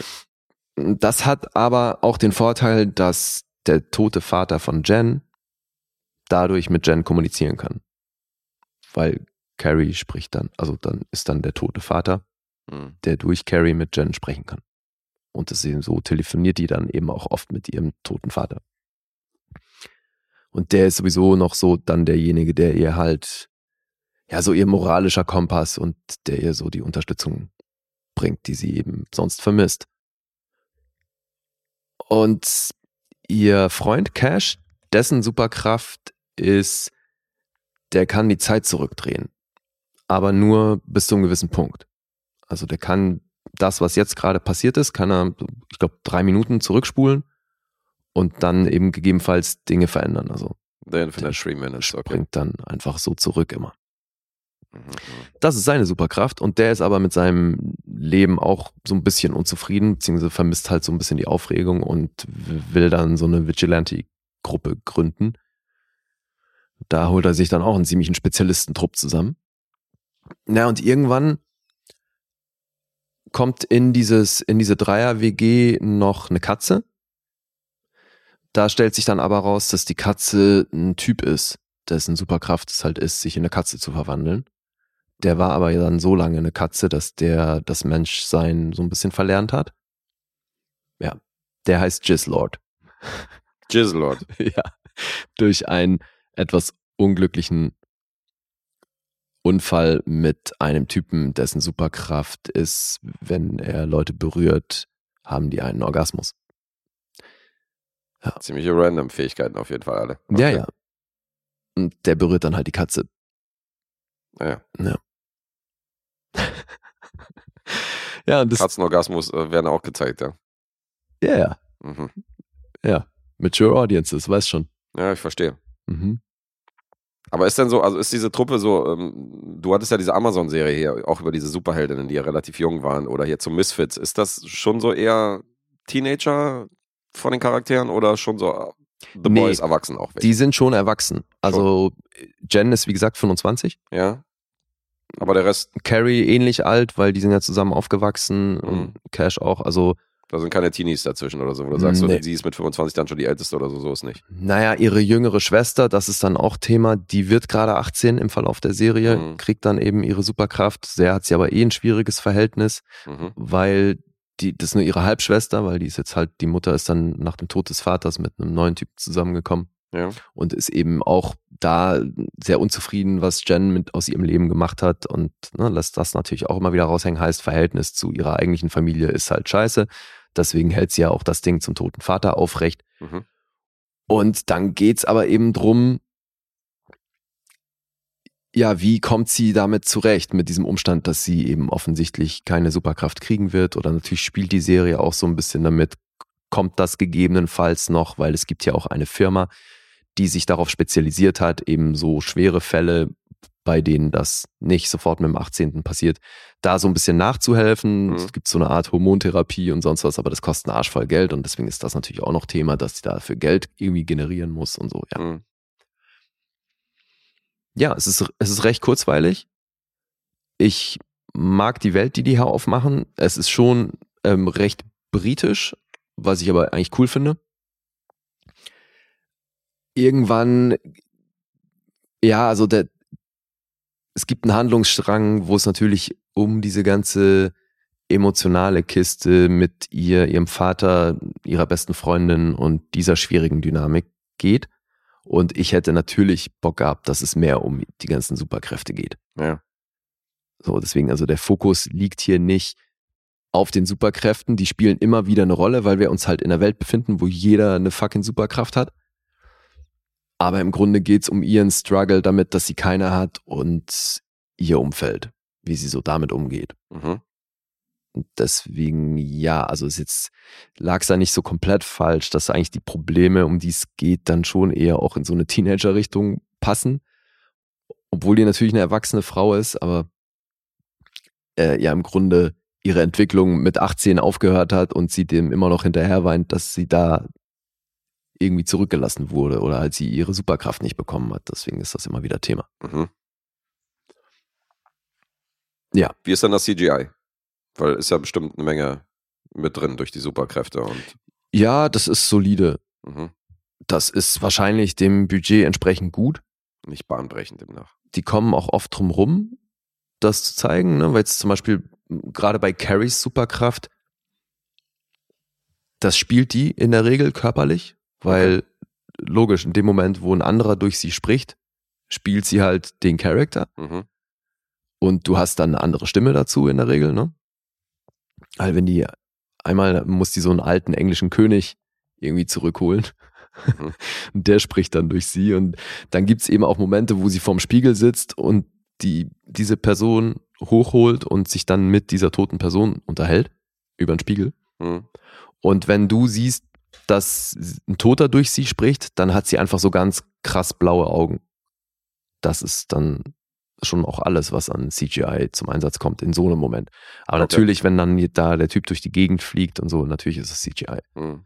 Und das geht aber. Also Mhm. das hat mich nicht gestört. Das ist irgendwie krass rausstechen. Man denkt so, boah, das sieht voll, voll billig aus. Ähm, das passt alles in die Welt, die die hier aufmachen. Und ja, die Serie ist cool. Es ist, wie, es ist kein Highlight. Ich werde es weiter gucken. Aber da wäre wahrscheinlich ein bisschen mehr drin gewesen. Mhm. So, deswegen, ja, ganz cool. Und eine bedingte Empfehlung. Ich will da noch ein bisschen abwarten. Wobei ich mir schon vorstellen kann, wie das weitergeht. Ne? Also ich glaube, das ist jetzt keine von den Serien, wo man denkt, oh, man muss noch abwarten, deswegen bringe ich die auch jetzt schon. Weißt du, man muss noch abwarten, weil wer weiß, was das noch für Wendungen nimmt Mhm. und so. Ich glaube, zu wissen, wie das weitergeht, also würde mich wundern, wenn das jetzt plötzlich so The Boys Ausmaße annimmt, weißt du? Ich verstehe. Ja. Will jetzt nicht schon wieder nett sagen, aber das trifft auf die Serie halt echt gut zu. Mhm. So, die Hauptrolle, Jen, wird gespielt von Marriott Tyers. Das habe ich mir sagen lassen, ist das irische Margaret tatsächlich. Also, oder daraus ist dann das englische Margaret geworden. Mhm. Ja. Das ist hier ihr dritter Credit von fünf, heißt zwei kommen noch. Ihr erster war, die hat eine der Tanten in Belfast gespielt. Okay. Da gab es ja dann auch mal immer so Familienzusammenkünfte und sie war Auntie Eileen. Gibt schlimmere Filmdebüts, als in einem Oscar-Film mitzuspielen. Würde ich auch sagen, ja. Und scheint ja auch ganz gut gelaufen zu sein. Also wenn ein dritter Credit schon die Hauptrolle in einer Serie ist, Mhm. äh, auf einer Hulu-Serie, das, das geht definitiv schlechter. Aber das macht sie auch gut. Aber eben, also ähnlich sieht's mit dem Bekanntheitsgrad der anderen Leute aus. Carrie wird von Sophia Oxenham gespielt. Die hat sieben Credits. Cash wird von Bilal Hasner gespielt. Ganze fünf Credits. Da ist tatsächlich der Typ, der Gislord spielt, Luke Rollison, mit 13 Credits noch am besten dabei. Leute. Mhm. Ja, ist auch einigermaßen witzig, weil er sich dann als Mensch ähm, braucht eine Weile, um zu, ähm, zu verinnerlichen, dass er nicht Gislord heißt, Mhm. weil er eigentlich findet er den Namen cool. Kannst du mal den Hilarious-Button drücken. Ich fand's hilarious. Nee, die Serie hat wirklich ein paar äh, sehr schöne Momente und eben es bringt eine gewisse Kurzweiligkeit mit sich. Und ja, ist wahrscheinlich, wie Alessandro sagen würde, eine von diesen Serien, die du so weggucken kannst oder so nebenbei. Mhm. Ja, okay. So, Punkte. 8,0 auf IMDb. Metascore ist bei 74, Rotten Tomatoes von der Kritik 7,2 und Publikum 4,5. Also auch da wieder recht große Einigkeit. 4,5 vom Publikum. Ja gut, das ist schon sehr euphorisch, damit 91 Prozent. Aber das finde ich jetzt auch hier wieder so krass. Durchschnitt 7,2 von der Kritik auf Rotten Tomatoes ergibt eine 100 Prozent Empfehlung. Ja, das ist seltsam. Also naja, oder die waren sich halt alle verflucht einig, wenn es Ja. drum ging, so wir vergeben siebeneinhalb Punkte oder sowas. Aber es sind ja meistens wirklich viele Stimmen, die da reingehen so und dass die alle jetzt irgendwie hm. über diese 6,5 liegen. Ja, gut. Ja, ja, eben, finde ich auch krass. Also hat niemand groß was auszusetzen an der Serie. Und die hat auch, also da ist auf jeden Fall Herz drin. Mhm. Eben, kleine Serie mit Herz und Potenzial, würde ich sagen. Okay. Na, jetzt bin ich hier ein bisschen arg im Schwanken bei dir, muss ich sagen. Mhm. Zwischen zwei Zahlen. Ja, ich sage eine 7. Sieben ist richtig. Okay. In welche Richtung hast du da geschwankt? Hätte schon Potenzial noch nach oben gehabt. Weil Mhm. du sagst, hat Herz und so. Ja, Ich habe mit der 7,5 geliebäugelt. ging mir tatsächlich ähnlich. Mhm. Aber Ja, es ist halt, es ist nicht spektakulär. Ne? naja, gut, klar. Aber manchmal machen wir auch die kleinen Serien zum, weißt du? Du hast ja Alessandro zitiert, dass man eben nicht so hin und her geworfen wird oder emotional so am Boden liegt Ja, und ja, dann wieder aufgerichtet werden muss, sondern halt einfach mal ein bisschen was zum Berieseln. Ja. Ist auch mal, muss auch sein. Ja, aber eben, also Klingt auch bei, bei dem, was sie macht, ma- äh, gut gemacht. Die spielen das alle toll. Ja. Da kann man nichts aussetzen und ja, alles gut. Klingt nicht schlecht auf jeden Fall. Mhm. So, jetzt aber. Jetzt kommen wir zu einem gemeinsamen Projekt. Mhm. Und ähm, grüßen Fepse. Und Ju. Von denen, äh, also Ich dachte, der kam von Ju. ja, primär kommt er von Ju, aber das weiß man bei den beiden nicht. Also Fepse, Fepse quatscht ja Ju auch immer voll so, äh, hat das Punkteraten gewonnen, so von wegen so, ja, hier, ich habe eine Idee, was du dir holen kannst und so. Mhm. Mhm. Ähm. Am Ende ist es ein Banausen-Hoodie geworden. Ich weiß nicht, ob er sie da voll gequatscht hat. Äh, wahrscheinlich wollte er eher eine Rezension hören. Aber Joe hat sich durchgesetzt. Ist ja auch eh Punkteraten gewesen. Eben, darf sie ja entscheiden. Also Merch haben wir auch noch übrigens für alle anderen. Ja, Falls einer irgendwie Bock hat auf ein T-Shirt oder auf äh, ein Hoodie. Wir haben da so ein paar Sachen noch am Start. sowieso. Könnt ihr euch gerne melden. Für Supporter gibt es da noch ein bisschen Rabatt. Mhm. Also dann nochmal gerne ran. Und ähm, Ja, alle anderen dürfen sich auch melden. alle anderen dürfen sich auch melden. Und die beiden haben Auftragsmacht und haben sich den Film Surveillance aus dem Jahr 2008 gewünscht. Unter Kontrolle. Und ähm, den habe ich damals im Kino gesehen. Ach, den hast du im Kino gesehen? Den habe ich im Kino gesehen, ja. War das so ein Sneak Preview Film? Nee, nee, den habe ich mit einer Freundin damals im Kino gesehen. Okay, Da. geil. Also wir wollten ins Kino und wir wussten nicht, was wir gucken und der klang irgendwie ganz interessant, dann sind wir da rein und äh, haben den damals gesehen, ja. Und du hast ja schon, glaube ich, gesagt, als wir, als klar war, dass der kommt, dass du den magst, oder? Ja, ja, ich habe mich sehr gefreut auf diesen, auf diesen Rewatch, weil ich habe ihn seitdem nicht nochmal geguckt und der hat mich damals schon, schon beeindruckt. Für mich war das eine Überraschung, weil ich nicht wusste, worum es geht und bin da rausgekommen und dachte so, okay, das war, das war geil. Ich weiß noch, dass meine Freundin damals meinte, ähm, seltsamer Film. Das war Mhm. so ihr Fazit. Aber irgendwie hat das so meinen Nerv getroffen, weil ich, ich erwähne es ja immer wieder, dass es so unbequeme Filme gibt oder Filme, die so, die halt nicht so rosig daherkommen. Und das war schon einer von denen, wo ich gesagt habe, "Mm, das ist nicht so das heile Welts Hollywood-Kino, sondern ähm, hier werden schon ein paar Abgründe gezeigt und das mochte ich damals ja. Mhm. Und deswegen war es ganz interessant, dass ich erfahre, äh, ob sich das noch so gehalten hat. Und äh, das war mal ein Auftragsfilm, da habe ich mich gefreut drauf. Ja, bin ich sehr gespannt. Ja, du hast ja den Metascore gesehen, hast gesagt, um Gottes Willen, um Mhm. Gottes Willen, was kommt hier wieder? Ja. Äh, deswegen gucken wir mal, wie sich, äh, wie sich das jetzt.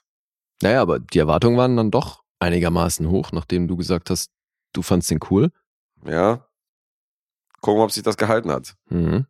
Aber auch hier wieder ein Film, der ab 18 freigegeben ist. Mhm. Hier kann man es nachvollziehen. Würde ich schon auch sagen, ja. Oder zumindest mal eine 16er Freigabe. Ja. Hätte ich verstanden.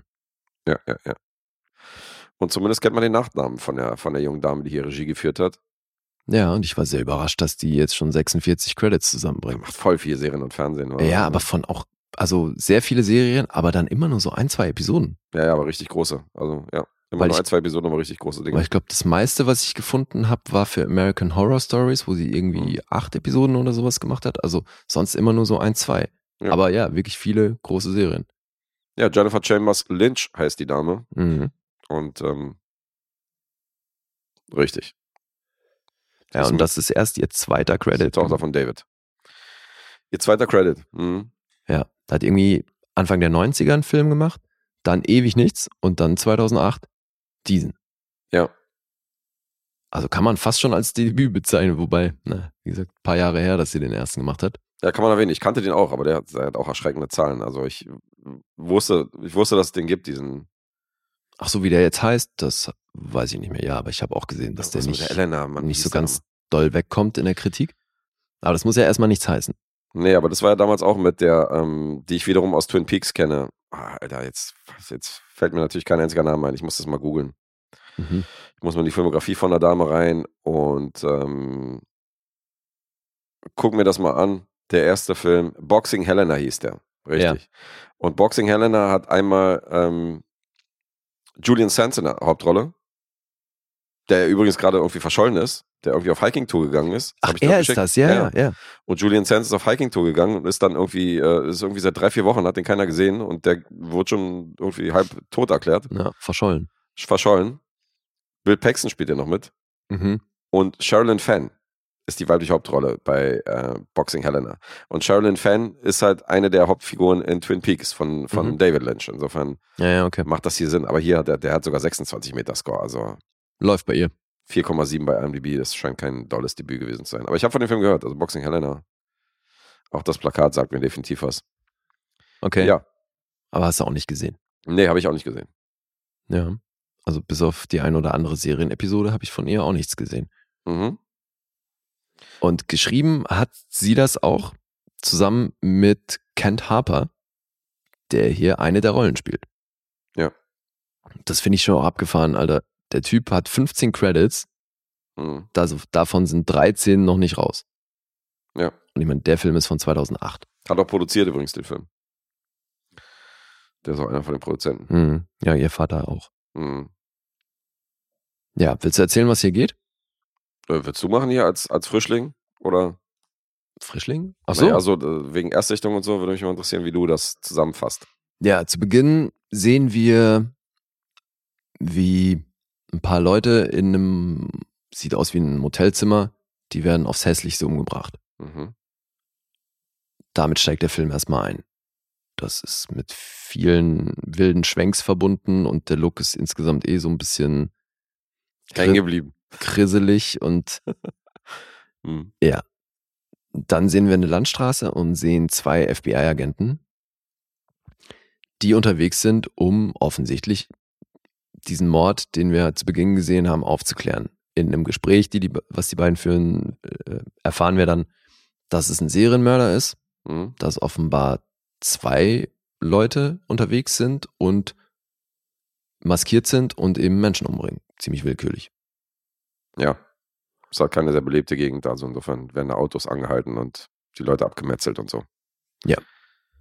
So, und jetzt sind die auf dem Weg zur örtlichen Polizei. Da werden nämlich gerade ein paar Leute aufbewahrt, die auch Morde ähm, mitbekommen haben. Und die haben alle unterschiedliche Geschichten zu diesem Ereignis. Mhm. Und also werden die verhört von den FBI-Agenten, als sie da angekommen sind, bauen die ihr Equipment auf und wollen die getrennt voneinander verhören. Und so sehen wir fast schon ein bisschen im Rashomon-Stil die unterschiedlichen Sichtweisen auf die Ereignisse, um die es hier geht, Mhm. und erfahren so sukzessive mehr über, wer das gewesen ist und was da wirklich stattgefunden hat. Ich glaube, weiter kann man nicht erzählen. Ja, das sind quasi die, ja, das, also man kann erwähnen, dass es die drei Überlebenden sind, die praktisch von einem Ja, Mord- es- Mordschauplatz das Ganze Genau, noch es gab überlebt so einen haben. Vorfall auf einer Landstraße. Also es- da geht's, genau, also bei dem Verhör geht's nur im weiteren Verlauf auch um die Szene vom Anfang. Mhm.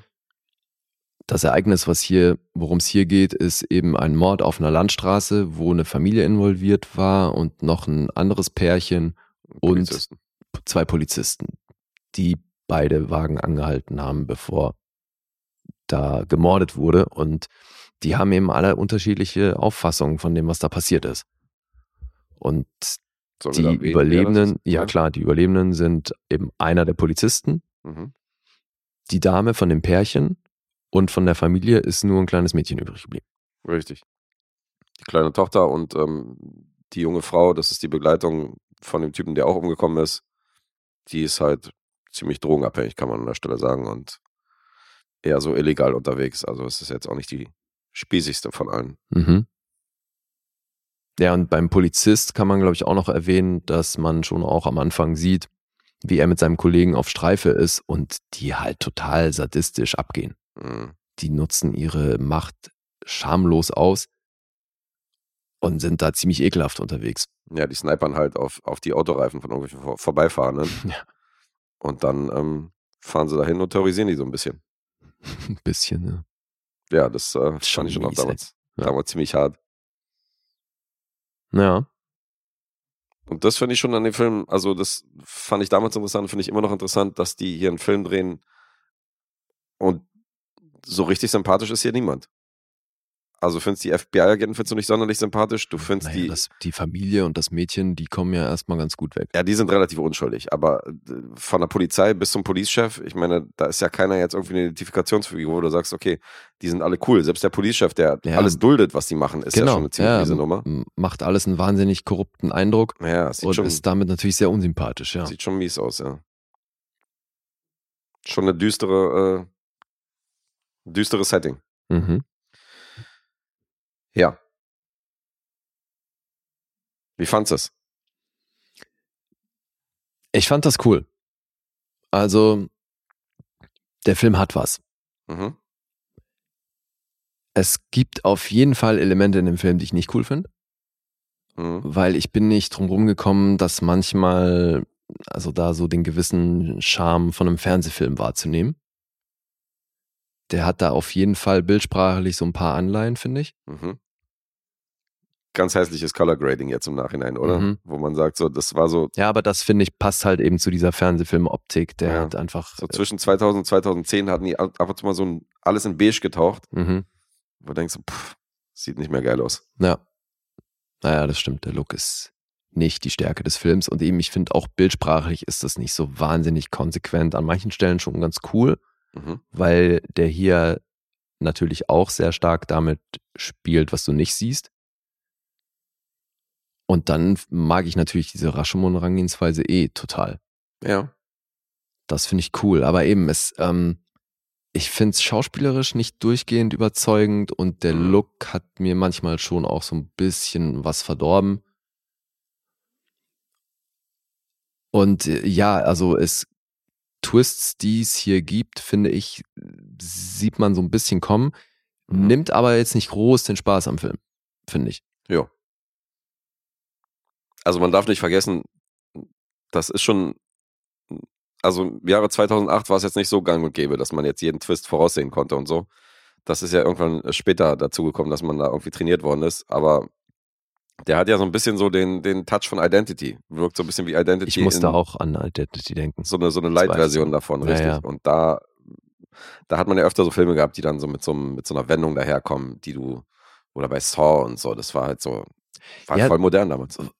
Vor allem ähnlich wie bei Identity hast du hier dieses geschlossene Areal in Form jetzt hier von der Polizeistation, Bestimmte wo die alle verhört werden. Das Mhm. heißt, es kriegt automatisch so ein bisschen Kammerspielcharakter, auch ähnlich wie bei Identity, wo die alle in dem Hotel untergebracht sind.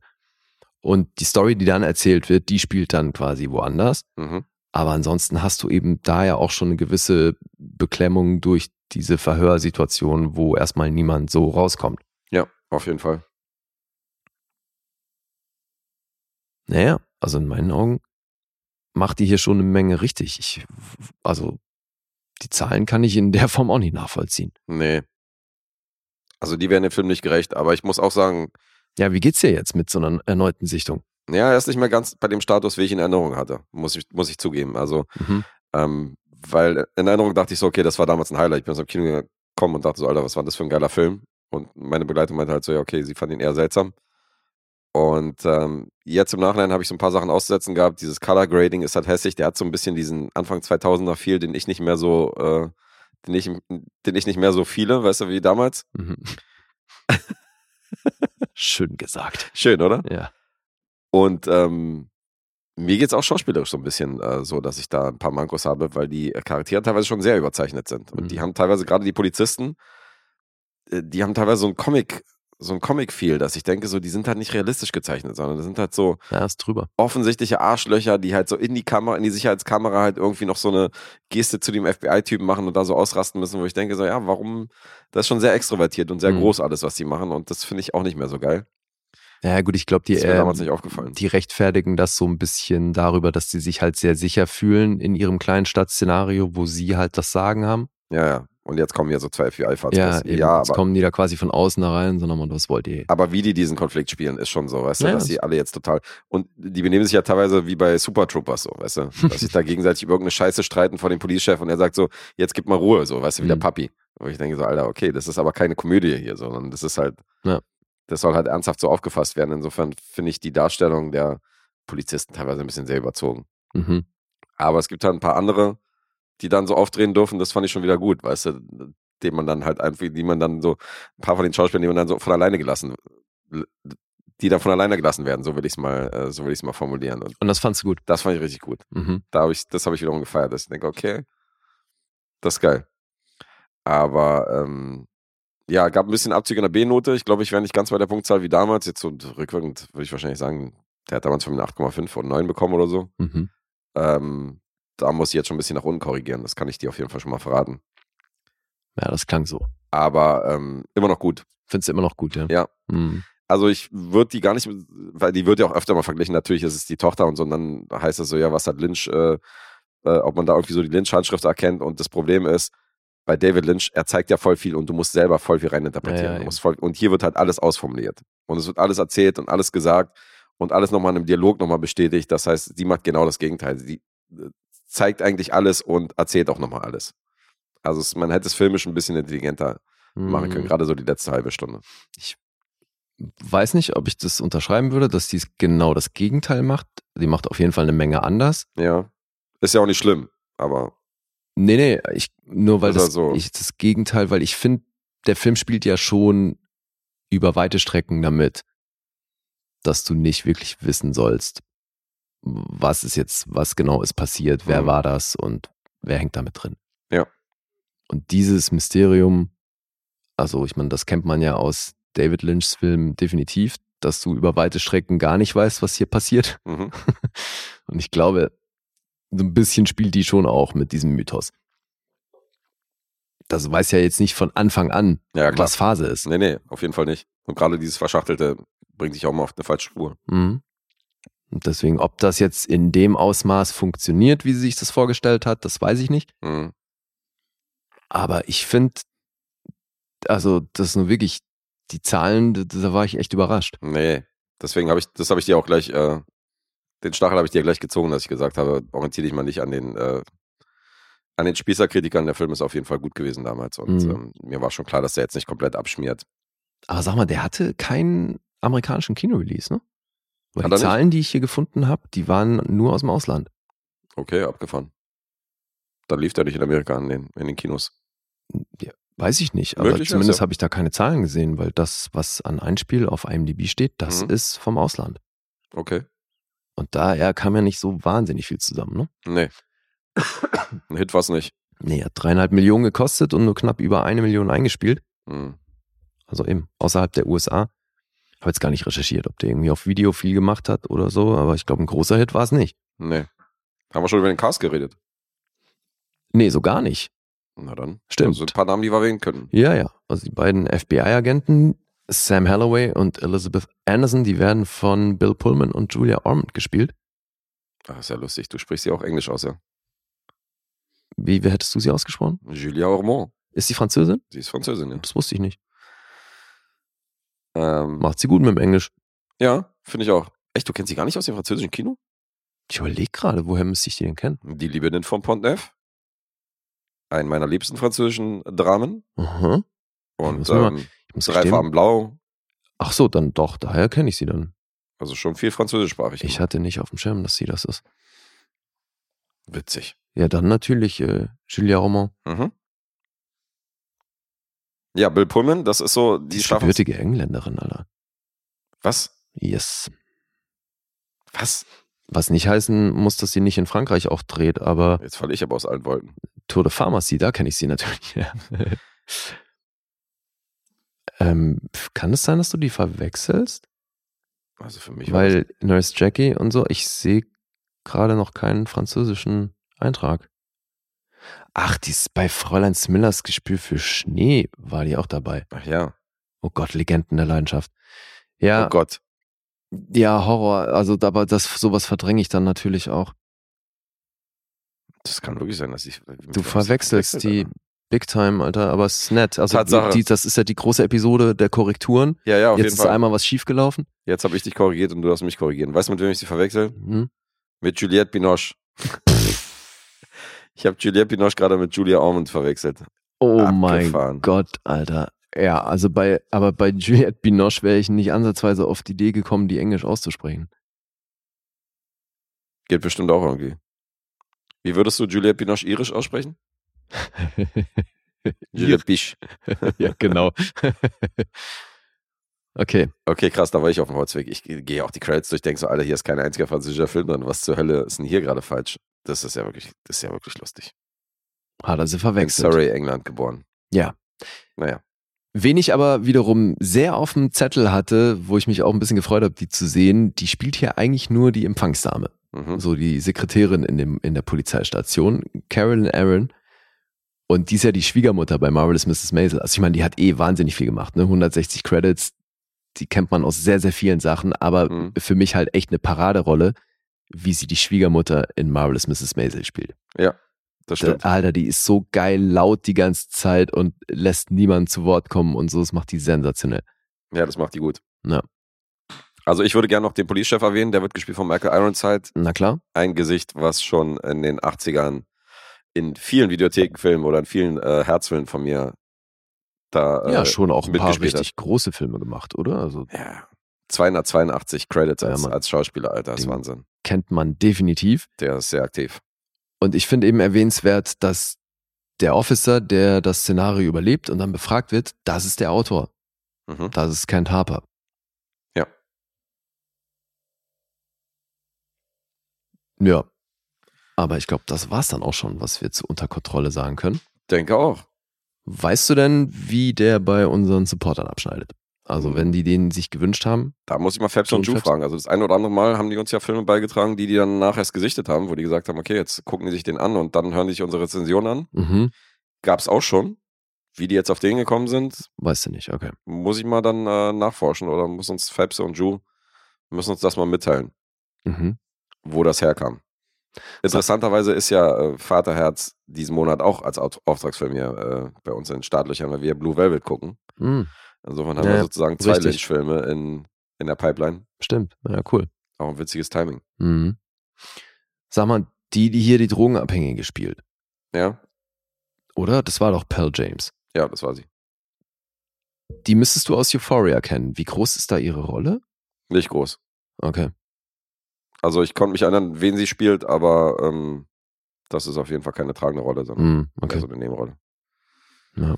Habe ich jedenfalls in Euphoria habe ich jetzt nicht gedacht. Aha, das ist die Drogensüchtige aus unter Kontrolle damals aus Surveillance. Das äh, Okay. habe ich nur jetzt erfahren, die Connection. Ja, und Bill Pullman habe ich glaube ich schon mal erwähnt, dass ich den in den 90ern voll mies fand in allem. Ja, ja. Ja, dass ich den immer voll scheiße fand, wenn der irgendwie aufgetaucht ist. Hier, während du schliefst und so, ging der mir auch immer auf den Sack. Der war so ein, der war so einer von den Schauspielern, die mich genervt haben damals. Während du schliefst. Da fand ihn gar nicht so schlimm. Und hier mit dem Film ist das so ein bisschen gekippt. Ach echt? Das war der Wendepunkt, ja? Das war der Wendepunkt. Und jetzt mittlerweile habe ich ja hier, äh, Alter, wie heißt denn die Serie? Hatte ich hier auch schon besprochen. Mit Bill Pullman, meine Fresse, Alter. Mir fällt nichts ähm, mit, ähm, Wo Jessica Biel in der ja, Jessica Biel, genau. Oh, fuck. The Sinner. The Sinner, danke. The Sinner und noch so ein paar andere Sachen. Bei Equalizer habe ich ihn gesehen und so. Hier Ballad of Lefty Brown, der Western. Und ähm, der ist ein richtig guter Schauspieler geworden. ja, der hat ein paar richtig gute Sachen gemacht. Ja. Der ist mittlerweile echt charismatisch geworden, so im Alter, aber so in seiner ersten Lebenshälfte fand ich ihn nicht toll. Und das war der große Wendepunkt. Geil. Ja. Das war der Film, wo das so ein bisschen gekippt ist, wo ich gesagt habe, hm, ist Er kann Doch doch, anders. Okay. Ja. Ja. dann würde ich mal die Punkte vorlesen. Mach das mal. 6,3 sind's auf IMDb. Metascore ist eben bei 31. Mhm. Auf Rotten Tomatoes von der Kritik 5,2. Das ist gerade mal 55% Empfehlung.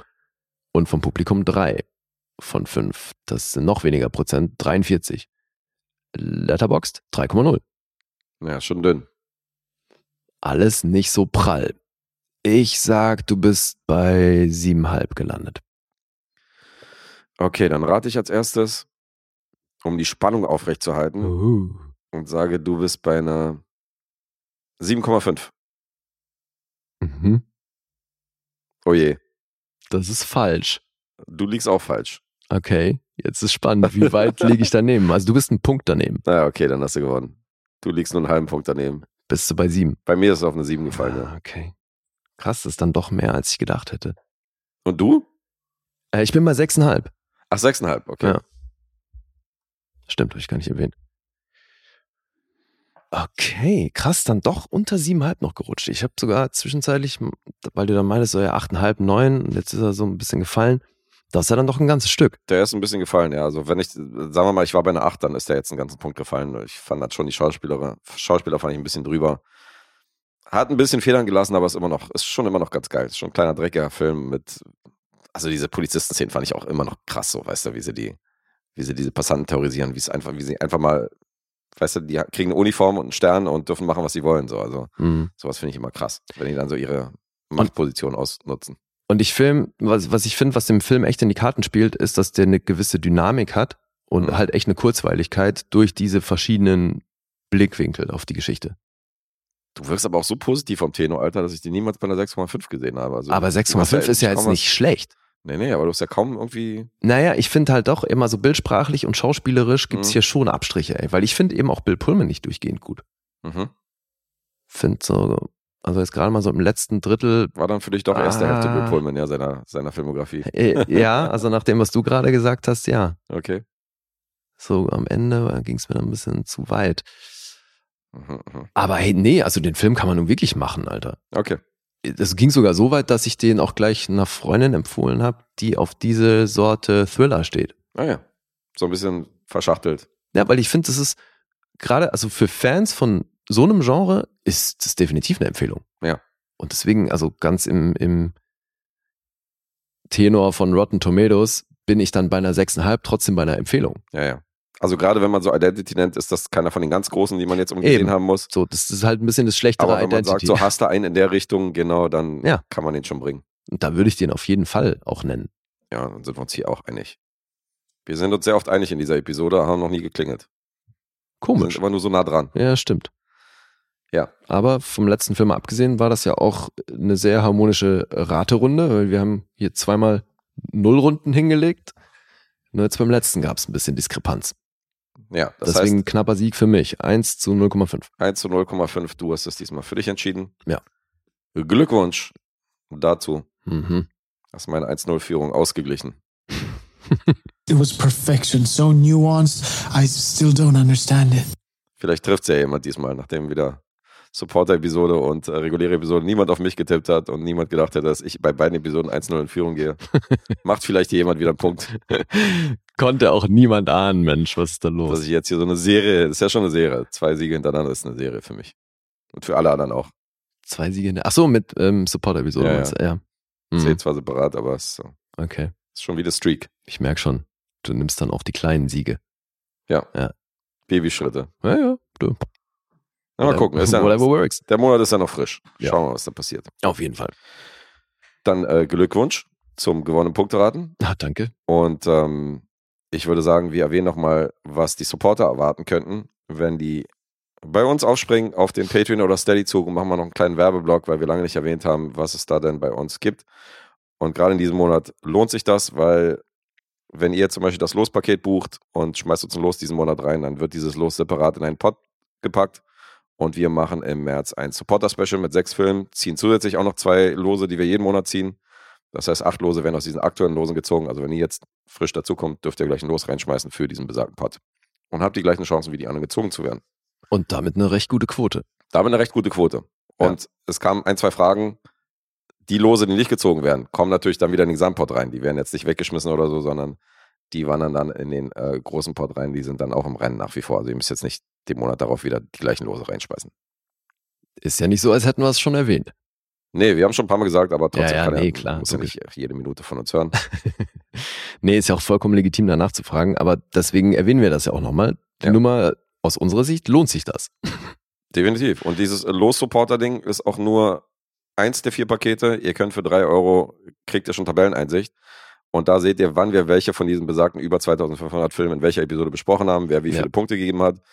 Da kann man, wenn man selektiv hört und Bock hat auf bestimmte Filme, bestimmte Rezensionen, habt ihr da einen kompletten Überblick. Und ihr habt einen zweiten Reiter, wo alle Losfilme drin sind und die, die gezogen worden sind, beziehungsweise aktuelle Auftragsfilme, die wir immer am Monatsende zum Beispiel nennen für den nächsten Monat, die werden von mir fett markiert. Mhm. Und in dem Moment, wenn wir wissen, okay, in der nächsten Episode besprechen wir den und den Film oder in der Support-Episode kommt der Auftragsfilm, dann wird das direkt hinzugefügt von mir, dass dahin steht, nächste Episode, der und der Film.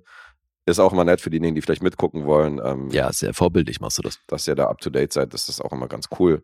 Ja. Also Tabelleneinsicht ist auch cool. Für 10 Euro kriegt ihr Sonderepisoden. Jeden Sonntag nehmen wir nochmal zusätzlichen Podcast auf. Das sind mittlerweile auch weit über 100. Ja, nicht ganz so, also nicht ganz so ausufernd wie die normalen Episoden, aber da sind auch immer so drei, vier Filme, die wir besprechen pro Mhm. Woche. Ja. Und für 15 Euro, das sind diejenigen, die sich nicht auf den Lostopf verlassen wollen. Die haben sämtliche Pakete, die ich gerade genannt habe und dürfen uns zusätzlich jeden Monat einen Auftragsfilm, wie gerade der eben besprochene, Mhm. äh, mitgeben, den wir dann beide gucken und beide besprechen in professioneller Form, wie wir es hier immer machen. Ja. Und auch wenn das mittlerweile schon ein ganz ordentliches Pensum ist, haben wir es bisher immer noch hinbekommen, dass wir die auch beide gucken. Ja, das war nicht äh, der Anspruch von Anfang an. Da haben wir gesagt, wir machen das 50-50, aber irgendwie hat sich das eingebürgert, solange das übersichtlich ist. Ja. Aber eben, noch zu also, mittlerweile haben wir ja schon ein paar Auftragsfilme jeden Monat, aber da darf gerne was dazukommen. Deswegen, wer da Bock drauf hat, checkt auf jeden Fall Instagram, da gibt's einen Linktree. Ja. Da findet ihr alles, was ihr braucht. Noch ist ein bisschen Kapazität da. Und äh, Ja. ich glaube, wir können ankündigen, dass, also wir haben ja schon gesagt, dass in der nächsten Episode unsere Bash-Sieger dazukommen. mhm. Und äh, die durften die Episode komplett nach ihrem Guste gestalten. Das heißt, alle vier Filme, die wir da besprechen, ist auf deren Mist gewachsen. Und die können wir eigentlich jetzt erwähnen, oder? Ja, und die müssen wir ja auch alle gucken. Das besteht bei mir übrigens noch aus. Die müssen wir auch, ja, ich habe auch noch keinen einzigen davon gesehen, die müssen wir auch noch alle gucken, zusätzlich zu den Auftragsfilmen und den Losen, die wir ziehen und, ähm, und so weiter und so fort. Wir sind fleißige Banausen. Mhm. Und äh, Tom hat sich drei Filme gewünscht. Einmal The Sea Beast, Mhm. der wiederum spielt uns in den Karten, weil der ist, ja für den Oscar nominiert. Ja, den hätten wir also eh geguckt. Ja, Throne of Blood haben wir noch. Einen weiteren ähm, Klassiker aus, aus der Riege hier. Kurosawa. Und äh, Oh. Article 15. Hier haben wir Mhm. natürlich etwas aus Indien. Da, da, Natürlich. Das lässt sich Tom natürlich nicht nehmen. Apropos, wo bleibt die Oscar-Nominierung für RRR? Jetzt Hatte- kommen wir nicht mit dem Song. Es ging um besten Film. Ach so, aber Song. Bester Film war die Aber Ansage. der Song war so grandios. bester Film war die Ansage von Skandal, Tom. wenn man diesen Song nicht nominiert hätte. Ich bin trotzdem schockiert. Tom hat angekündigt, dass der den besten Film kriegt. Das können wir ihn direkt am Mike dann fragen und können ihn, da, äh, können ihn da auseinandernehmen, wenn er Ja. dann auch äh, uns gegenüber sitzt. Jetzt traut er sich ja mal in die Bude. Dem muss er sich stellen. Ja. Ja, aktueller Bash-Gewinner. Aktueller Bash-Gewinner und Praktikanten Dennis erwähnen. Bash Vize, äh, Vize äh, der hat sich auch einen Film gewünscht, weil Ja. der hatte auch einen guten und der wünscht sich Demons. Ist ja fast schon eine Mitgliederversammlung hier. Gewerkschaftsversammlung. Von Lamberto Bava, Demons wird auch noch besprochen, das ist der vierte Film. Insofern steht schon fest, was wir äh, in der kommenden Episode mit den beiden Jungs bequatschen. Ja, einer der seltenen Fälle, wo ihr wisst, was euch erwartet. Stimmt, Für ja. die komplette Episode. Das haben wir sonst für so uns nicht, auch dass wir das ungewohnt. komplett ankündigen. Und äh, das sind die vier Filme, die ich dann auch als nächstes gucke, jetzt bis zur nächsten Aufnahme. Dito. Cool. Ja, ich bin sehr gespannt auf die Filme. Ja, ich Da ist auch. schon auch Wilde Mische. Zeug dabei. Ja. Haben sie, haben sie gut ausgesucht. Haben sie gut ausgesucht. Dann machen wir hier eine lustige Episode und äh, Dennis zum ersten Mal überhaupt hier äh, live am Mikrofon bei einem Podcast. Der war ja Mhm. nur beim Bash dabei. Also alles ein bisschen. Nur ist gut, er ist ins Finale gekommen. ja, er ist ins Finale gekommen. Aber ich meine so, er hat ja noch keine Filme rezensiert mit uns und so. Ja. Das ist ja ein bisschen, ja schon ein bisschen neu. Das stimmt. Freuen wir uns drauf. Kann nur gut gehen. Ja. Und dann sind wir fertig, oder? Würde ich auch sagen. War mir ein Fest. Hier. Ich fand's hilarious. Nochmal ein bisschen inflationär in dieses Sample gedrückt. Mir auch.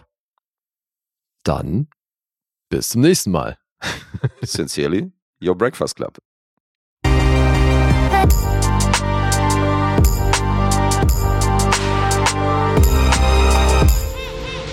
Bewegt Bild Banausen.